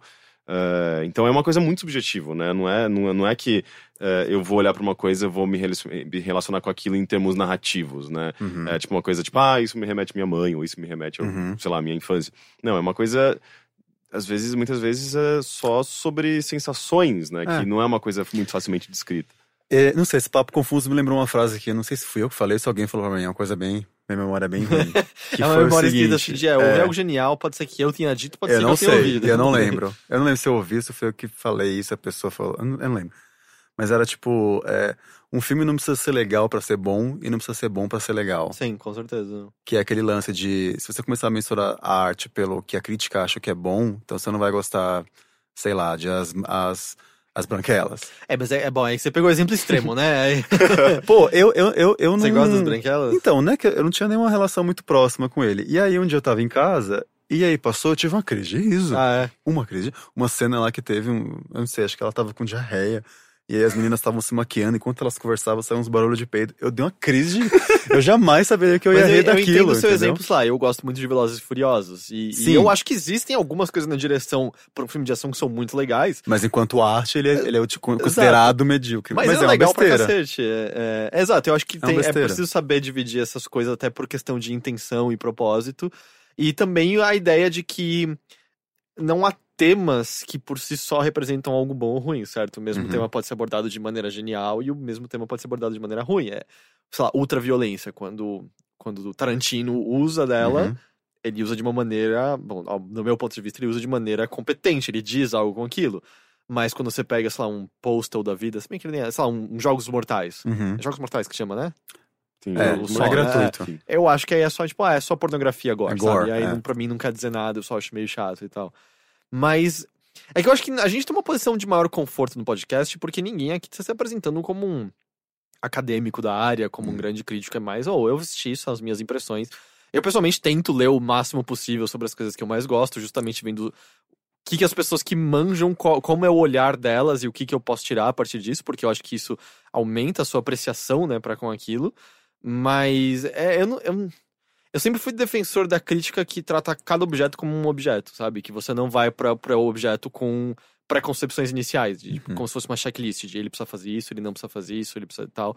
É, é meio que tipo, dentro dele qual é a proposta e, claro, como ele acaba se comparando a outras coisas que também abordaram aquela proposta, né? Afinal, é, não sei lá, eu não acredito que nada existe no vácuo. Olha, eu não acredito que algo existe no vácuo. Tipo, se você tá fazendo um filme que aborda o tema X da forma Y, e um outro mesmo filme já fez isso 10 anos antes de maneira muito melhor, ele tem inerentemente menos valor, sabe? Porque Uhum. ele é menos original, pelo menos ao meu ver, assim. E. ma- Mas ao mesmo tempo, sei lá, pegando. Eu não entendo porra nenhuma de artes plásticas. Nada.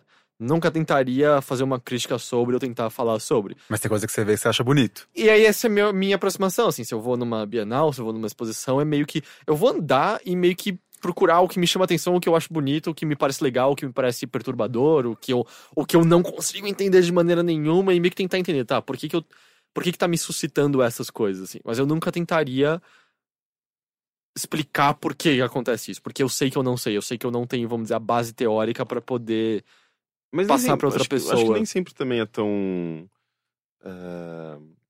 não, não é, não é como se uma pessoa que tivesse estudado artes tivesse resposta pronta para qualquer obra Hum. que ela olhasse, né? Até porque a arte é subjetiva, seja ela para um, pra um especialista acadêmico, seja ela para uma pessoa que aprecia, mas não mas é considerado um leigo, Não, sabe? sim, mas eu acho que é meio da, da maneira como. Se você me mostrar um álbum de, sei lá, de rock indie dos anos 2000, eu vou ter uma, uma capacidade de falar sobre qualidades ou não dele. Se você me mostrar algo erudito da mesma época, tipo, cara, eu não sei, eu não manjo nada de erudito, tá ligado? Eu não sei dizer como uma pessoa mensura se isso aqui é bom ou não, sabe? É meio, acho que é isso que eu quero dizer. Sei. Mas ao mesmo tempo. é, as pessoas têm uma dis- predisposição a certas coisas, né? Por exemplo, tipo, rola a Bienal. é, tipo, Aham. é uma coisa que é, o público que frequenta não é necessariamente artista, né? Tipo, é, são Não, não. Mas pessoas. tem a curadoria. é- Alguém fala que aquilo é bom, né? É, Alguém sim. escolheu antes. E, e- e meio que é, é- é um convite, né? Tipo, a leigos a, a terem esse, esse contato com arte. E, e eu não sei, tipo, é, é uma, é- aquela coisa mais. Não é que seja acessível necessariamente, mas é, acessível porque é de graça. Qualquer um pode entrar. Nem sei se é de graça, mas é, pelo menos é barato. Se no caso não seja É de graça. Ok. Mas eu digo, é mais uma coisa do tipo. ah, tá lá pra todo mundo. ah, e, e, E eu acho que a, a intenção é justamente fazer com que as pessoas tenham um mínimo de reflexão, sabe? Se- Sabendo elas, só conhecendo arte ou não. Então. Uhum. E a arte, será legal. que ela parou na sétima ou será que tem mais? Se você buscar no Wikipedia as artes, eles vão até games, né? tem? games tá quase chegando ali. Ah, é, É? tem, tem, Quem tem que- quadrinhos. Que determina isso? Não sei, eu, vi- eu, fui- eu fui como procurar no. A sociedade. Quem na sociedade? Não sei. Alguém tem que tomar uma decisão. Eu, Eu acho fui que é o um- consenso que acontece naturalmente. Não é, não existe isso. Pois é. Eu fui procurando no, no Wiki- Wikipedia, né? A maior fonte de informação do mundo, Wikipedia, e tava lá. É quadrinhos, A quadrinho, a É. quadrinhos são a oitava, não é? arte digital, é. Aí tem umas 12 lá, que Sim. eles falam que existe lá. Mas. Daqui a um sei. tempo tem PubTube lá no meio. cara. É. Mas, mas, sei lá, eu acho que é isso. Eu, eu, não, eu não tenho muito aparato pra poder responder essa pergunta de A maneira gente respondeu. mais- Eu acho que. Querendo. Eu acho que Com aparato, sem aparato, a gente respondeu. É uma pergunta muito difícil, viu, moço? Mas é uma, uma pergunta difícil mesmo, eu fiquei assustado.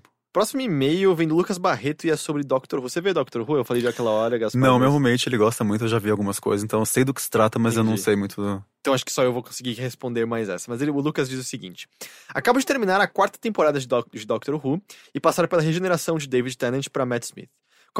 Começo a entender o amor dos fãs pela série e principalmente o quão especial é uma regeneração. Ignorando completamente a primeira do Christopher Eccleston, pois não possui drama algum e, ao meu ver, não, te- eh, não temos o tempo necessário para nos importar com o primeiro doutor da nova série.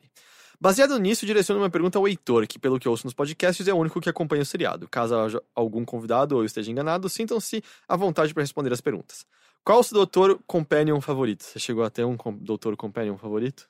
Companion é que a... a- São as pessoas que acompanham o doutor nas viagens. Não. Eu nem sei. Ah, meu doutor isso? favorito é o. Eu acho que é o Tennant com a Donna, mas vem seguido do Matt Smith com a Amy Pond e com o Rory. Ah, o que posso esperar das próximas temporadas do seriado, levando em conta que estou adorando e passando pelo processo de depressão pós-Tennant? Ah, cara, o que vai acontecer agora na parte do Matt Smith que você vai perceber é que meio que rola um soft reboot da compreensão da humanidade à vida alienígena no universo. Tipo, o David Tennant termina com a humanidade conhecendo muito bem o que são alienígenas, com a humanidade pronta pra lutar contra a vida alienígena e entendendo a sua posição no universo. Eles meio que fazem um retcon nisso e a humanidade volta um pouco mais pro estado do, da parte do Eccleston, assim, mas sem que ninguém explicite isso e tenha nenhum motivo. É simplesmente das peculiaridades de Doctor Who. Às vezes eles voltam coisas por motivo nenhum. Tipo, eles já descobriram Atlantis duas ou três vezes na série, sem reconhecer que aconteceu no passado, sabe? É... A outra coisa que vai acontecer é que você, você vai ver que são dois dos melhores companions, a Amy Pond e o, e o Rory. E é uma parte do seriado em que ele abandona um pouco aquela paixão aos humanos que o Tennant tinha, a paixão à descoberta e, a, e o ato de enxergar beleza em tudo.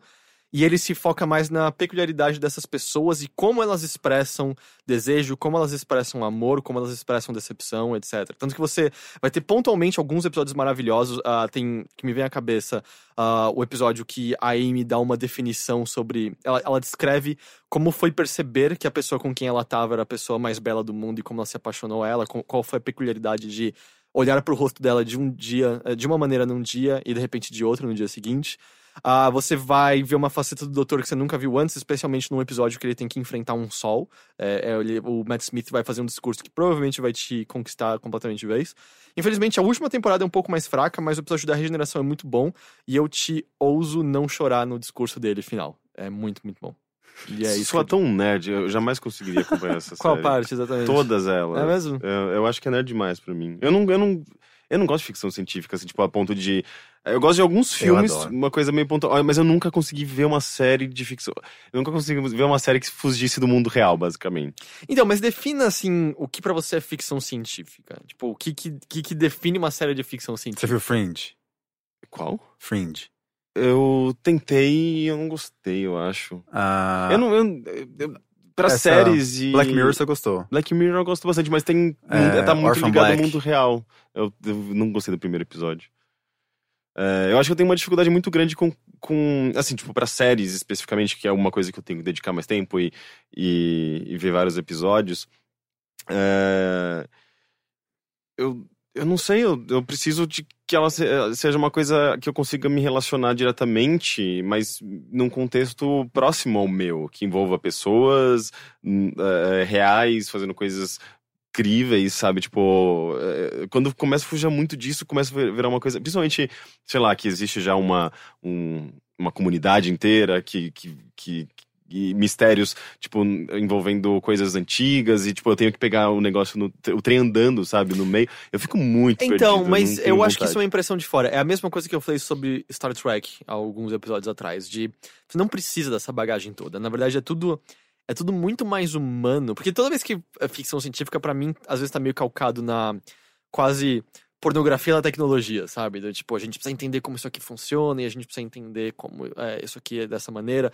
E a bem na verdade é que a boa ficção científica na verdade, tá usando desse cenário, vamos dizer, futurista e tecnológico pra criar uma alegoria a um problema social nosso. É Questionar a que- humanidade. É, é o que eu, eu sinto que toda boa ficção científica faz isso. E- É por isso que os robôs do Asimov são tão fascinantes, é por isso Sim. que o Ender's Game E é, é- tão legal. E é por isso que eu gosto tanto de filmes de ficção científica, Então, mas séries eu nunca é- tive nenhuma. Eu já tentei, ah, mas eu nunca consegui me adequar, eu acho que para para essa coisa de, ok, vamos acompanhar a jornada inteira dessa, dessa patrulha estelar, estelar ou coisa do tipo. E, e o que, o, que o Dr. Who acaba tendo, assim, são aventurinhas, ah, mas ele acaba tentando sempre dizer algo a mais. E justamente é a, a, a maneira como o doutor tá enxergando tudo e a maneira como os companheiros estão enxergando a situação, que é o que dá justamente o aspecto mais humano pra aquilo tudo, sabe? É, com alguns momentos pontuais brilhantes, alguns momentos pontuais extremamente emocionantes. É, na verdade, eu, sim, se fosse pra você um dia tentar, só tentar. É um episódio que, na verdade, nem toca tanto nessa questão de, de humanidade e tal, mas é um episódio com um roteiro só muito bom, que mesmo que depois você não queira assistir Doctor Who, acho que você vai ter gostado pelo menos de ver esse episódio, que chama Blink, de piscar. Eu já, Eu já cheguei a dele. falar, é, do, que é dos Weeping Angels. Isso Ah, aqui. não, não, confundi. É Pode continuar Ah, não, tá. É, os, os- eu, não, eu não vou então nem falar o que são os Weeping Angels, caso é, alguém não saiba e tal. Mas assim, mesmo que você não assista Doctor Who depois, assista esse episódio Mas eu, eu sei que eu vou ficar irritado porque ele vai usar algum instrumento que eu não vou saber a história dele, a utiliza Então, utilidade. tem uma coisa- Vai aparecer um personagem que aparece, vai falar alguma coisa que deveria ter um impacto pra quem já assistia antes e eu vou falar, ah, eu perdi isso. Então, E daí eu não vou conseguir, eu vou detestar. eu- Esse eu tenho episódio- certeza. o Doutor tem duas ferramentas, basicamente. A TARDIS, que é a máquina de viagem no tempo, e a chave de fenda sônica, que é meio que uma chave mestra. Ele não tem armas, ele não tem nada. Esse episódio, eu acho que ele não usa a chave de fenda sônica, e ele praticamente nem aparece no episódio. O episódio é sobre um personagem que nunca apareceu na série antes e nunca aparece em nenhum episódio depois. É- é- ele tá de pano de fundo na história, na verdade. Hum. Então ele é bem mais fácil de você de Entendi. você entrar. O máximo que você vai ficar perdido é que uma hora aparece a Marta, que é a companheira dele da época, mas ela também aparece por dois minutos nesse episódio e não faz diferença. Teve uma, uma cena que eu assisti do Doctor Who que me- me tocou, me tocou bastante. Que foi. é, eu acho que ele traz o. Não sei se é o Van Gogh. É, esse episódio é maravilhoso. Meu Deus, acho que ele traz o. o, o é o Van Gogh mesmo? É o Van Gogh, é. Van Gogh pra uma exposição dele. Sim. Só que o Van, acho que o Van Gogh morreu sem saber, sem, sem ser ficar É, famoso, o- etc e tal. E aí ele vê as pessoas apreciando a arte dele e tal, vê que ele não. É muito lindo, você Sim. chora. Esse episódio, esse chora. episódio é muito, muito bom. Juro por Deus. É, emocionante. é- é- é- a premissa é interessante. Sim, não, esse, esse episódio é realmente muito, muito, muito bom. Que é meio sobre o que, que são os demônios interiores do Van Gogh, qual é o reconhecimento dele na época, qual o valor de você Ah, é- fazer é. algo no qual você acredita que talvez nunca vai ser reconhecido por ninguém naquele Sim. momento. Então, Aí ele chama um crítico e fala assim: o que, que você acha de Vincent Van Gogh? E ele ouvindo. E aí ele fala absurdos, coisas maravilosas, e ele fica ouvindo assim, ai, minha vida não foi em vão. É muito lindo. O isso. crítico até é aquele ator muito foda que é o. É, eu sempre esqueço o nome dele, e o papel que eu vou falar não vai denotar o quão foda ele é, mas ele é o David Jones no Piratas do Caribe. Ele é o roqueiro decadente no Simplesmente Amor. Ah, sim, Ah, sim. Eu, amo esse é. ator, eu gosto muito dele. É, eu esqueci o Ele é nome dele. inglês. Ah, óbvio. É, não é? inglês, né? Sim, é. Ah, mas sei lá, cara, tem, tem que ter pelo menos esse, mas é. É uma eu ficção científica muito. que tem um lado mais humano, tem umas Sim. coisas mais... O lance que eu fiquei triste é que eu, o Peter Capaldi é o doutor mais recente, eu gosto muito dele, mas eu não gostei das temporadas dele, assim. Eu achei que estão bem fracas. Apesar de que o último episódio de todos, que é um especial de Natal, que fecha um lance com uma personagem chamada River Song, que é a esposa do doutor, é, que, que é, é, é uma peculiaridade interessante, que o primeiro episódio que ela aparece, é, ele não sabe quem ela é. Ela fica, como assim? Eu sou sua esposa? Ele, não, eu nunca te vi antes. E aí, meio que. Acho que tudo bem. é O cara que mandou e-mail já viu, e acho que essa altura é um, é um mini spoiler, mas a primeira vez que ele a vê é a última vez que ela o vê. Nossa, e é tipo. É, e é a, a- a grande conflito de amantes viajantes no tempo e tal. É muito legal. É muito, muito legal. Enfim, vamos pro próximo e-mail. Ahn, esse aqui não é uma pergunta, mas é um complemento ao Tony da Gatorra que a gente tava falando na Hum. semana passada. Ah, vem do Vitor, ele até fala que o e-mail não precisava ser lido, mas não, ele precisa porque esse e-mail é muito bom. Ele acho que ele pediu porque ele achou que não ia ter nada a ver com nada, mas. Ah, mandei só pra, mandei esse e-mail só pra dizer que fui vizinho do Tony da Gatorra por 17 anos. Ele era amigo dos meus pais e morava na casa ao lado da, ah, na casa ao lado da minha. Os sons bizarros da Gatorra estranhamente me remetem à minha infância e adolescência. Jamais pensei que ouviria vocês comentando dele num podcast aí em São Paulo. Tenho todos os álbuns dele e apesar de eu não conseguir considerar a obra dele agradável, há um álbum que ele gravou com uma banda chamada Os Ufonistas que quase consegue dar uma sonoridade decente à Gatorra. O álbum se chama Tony da Gatorra e os Ufonistas. Ufonistas. Está disponível no Spotify, recomendo. Eu amo que exista uma pessoa na face da Terra cujos sons da gatorra remetam à infância. tipo, isso é fantástico. O mundo é um lugar belo. Ah, o próximo e-mail vem do Thiago. Ah, Olá, bilheteiros. Me chamo Thiago Xavier, tenho 19 anos. Minha pergunta de hoje é relativamente simples. O que os senhores acham de Donnie Darko e todo o culto em cima? Assisti pela primeira vez quando era mais novo e achei um filme desnecessariamente complexo com uma ambientação da hora. Minha namorada insistiu para que assistisse de novo, alegando que não havia entendido a genialidade do filme. Assisti de novo e cheguei à mesma conclusão, com o adendo de que informações necessárias para o entendimento do filme são colocadas num livro no site dele. Obrigado pela atenção. Seria legal se discutissem com spoilers. Eu não acho que eu tenho umas lembranças desse filme suficiente Muito bom pra esse negócio, né? Você não entendeu. Eu adoro. É tipo, é- bom. é- eu não entendi, então quer dizer que eu sou inferior, o filme é superior demais, né? Tipo, é, não, consigo, não fui capaz de entender a complexidade É. do filme. Você pode ter considerado também, você poderia considerar também o fato de que o filme não é tão bom assim, né? É, eu assistia, sei lá, não, faz bastante tempo. Faz bastante tempo É, eu, também. eu assisti umas duas, três vezes, mas é que a última vez já faz bastante tempo também, não lembro com tanta facilidade, eu acho. Mas ele não é um filme muito bom. Eu não sei, assim, tipo, ele, ele é interessante, ele tem. é, eu acho que como qualquer filme, qual- qualquer história até que bem amarrada, né? Tipo, de viagem no tempo, ela gera seu fascínio, ela gera essa. é, quando você entende a, de como ela, como ela se encaixa, como essas peças se encaixam, você fica. Você fala, porra, isso é inteligente. O cara pa- parou pra pensar É, nesse negócio. Bem bolado, E, né? e ele, Bem ele- bolado. e ele tem esse elemento. Eu acho que tem um, coisas legais ali naquela história. Mas ao mesmo tempo, como um filme, assim, tipo, com o- a, a contextualização, os personagens, a, a direção, a edição, ele tem sérios problemas ali, eu acho. Nossa, eu lembro zero de Donnie Darko. Tá na mesma, tá na mesma pastinha pra ver junto com o Lobster que você falou lá. Entendi. Alguém falou, alguém falou justamente a mesma coisa do e-mail, assim, ah, você tem que rever. Quando você viu que você era jovem, você não, você não entendia as coisas direito. Ah, Agora eu, talvez eu sim. acho que eu entendi E desde eu- a primeira e vez. sabe o que eu acho dele? Eu assisti a a primeira vez, eu devia ter, sei lá, 16, 17 anos, acho que foi mais ou menos. Ele saiu faz bastante tempo, né? Uhum. E eu acho que. Eu gostei dele na época. E eu acho que. Ele, na verdade, é um filme jovem, assim. Eu, eu acho que ele foi uma boa introdução ao fato de que, ah, filmes podem ser, entre aspas, complexos dessa maneira, sabe? Hum, Eu acho que hoje em dia eu vi também, assim, eu vi, a última vez que eu vi também já faz muito tempo. Não acho que é um filme particularmente bom não. Mas não acho também que é um filme terrível tal. exatamente. É, eu acho que ele é um filme que funciona mais pra do tipo, assiste Donnie Darko antes, e aí quem sabe vai assistir David Lynch depois e ver, tipo, ah, esse é o próximo nível desse negócio, talvez. aqui. É, tipo o Donnie Darko é a versão adolescente de David Lynch. É, eu né? sinto mais ou menos Pode isso. assim. É, tipo E isso. eu acho que há validade nisso, porque se eu tivesse visto Razorhead com 14 anos, eu ia ficar, mano, não tô entendendo nada, vai se fuder. Tem que ter uma porra É, é não, e outra? É. você não você ia, pro- provavelmente ia detestar o filme, né? Falando, Uhum. nossa, que filme bosta, né?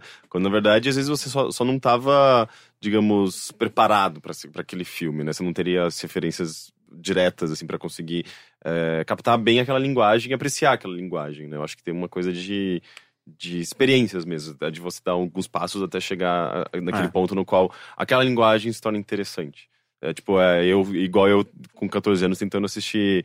é, 2001. Não, 2001 é, é, é ok, é um filme, um filme bastante elaborado. Mas, sei lá, tipo, eu- que eu mencionei há pouco tempo, qual que era? O do Thomas Mann, só que a, a- o filme... É, A Morte em Veneza. Nossa, difícil, Martin É um Veneza.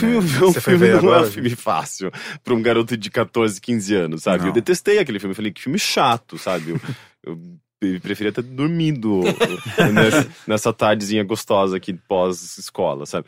Então, Eu acho que é legal. É, e eu acho o, e o Do- e o Donnie Darko, eu acho que ele serve pra, É. pra incrementar isso, né? Tipo, pra eh, dar, dar um segundo passo antes de você assistir talvez um filme um pouco mais elaborado. Exato, eu Como acho que- um, o, o Primer, por exemplo. Não, é, Outro que tá Primer- na minha pasta também. Ah, é, meu é, eu eu tô falando a minha pasta inteira que eu preciso Primer ver. é foda, Primer é muito Eu legal. preciso muito ver. Todo mundo fala, ah, isso, ah, isso tem que ver, se você assiste e depois fala, você entendeu.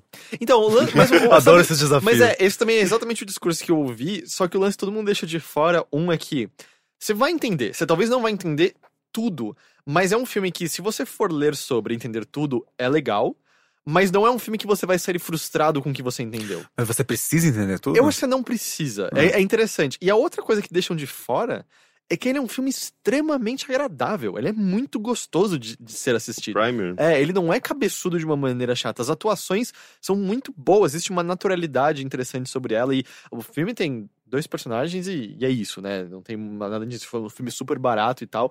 Então ele acha maneiras da, da direção ficar fresca, interessante, das conversas fluírem de uma maneira como você não vê em filmes normalmente. E eu acho que isso vale muito também, sabe? Porque quando você ouve discurso, ah, você não vai entender, você já tá pensando, puta, vai ser um negócio cabeçudo que eu não vou entender porra nenhuma, e pelo menos eu vou poder dizer que eu vi esse filme e vou ler um- uma análise depois pra pelo menos sacar alguma coisa, sabe? Não, não, é um filme muito gostoso, na real. Eu acho que isso faz diferença para pro ânimo de se assistir ele, né, na real. Mas... É uma boa. Mas é, Donnie Darko eu botaria nisso. E ele tem uma boa trilha sonora. Tem a...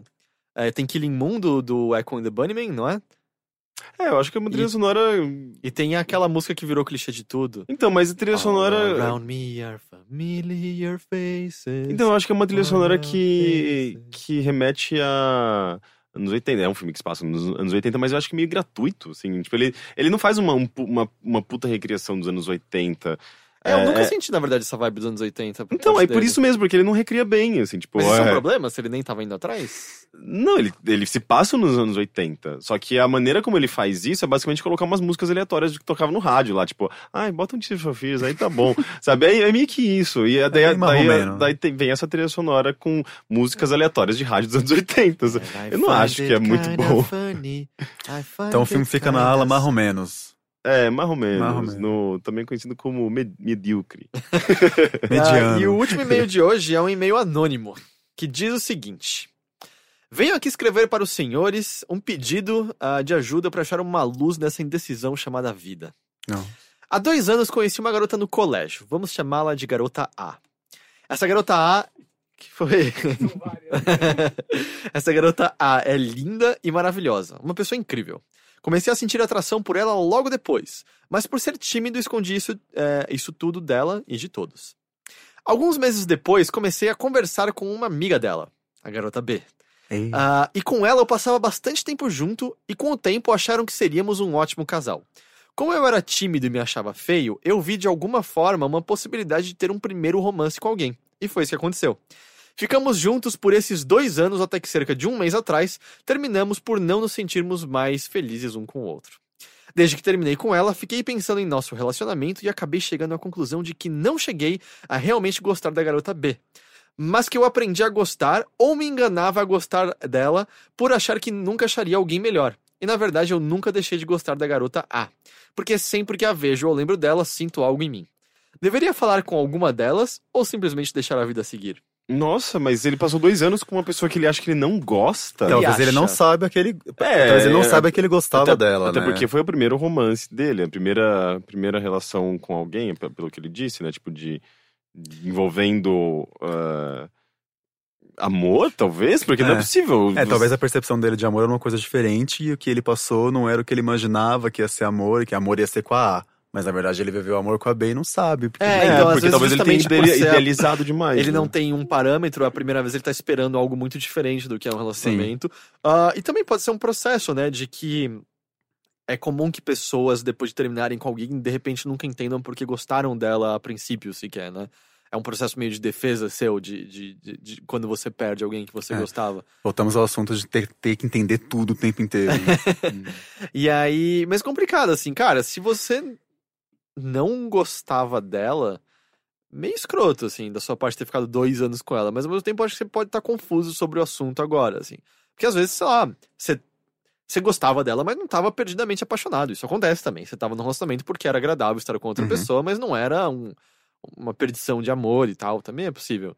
Eu não acho que você deva falar isso pra ela. Eu não sei o que Não. que ela ganharia com a situação. Nunca Com- fala isso pra B. É, não. Não, Não, seja escroto. Eu, eu, eu não vejo o que, que, que seria ganho com a situação. E aí, sobre a garota A, acho que tudo depende de quão amigas elas são? Não?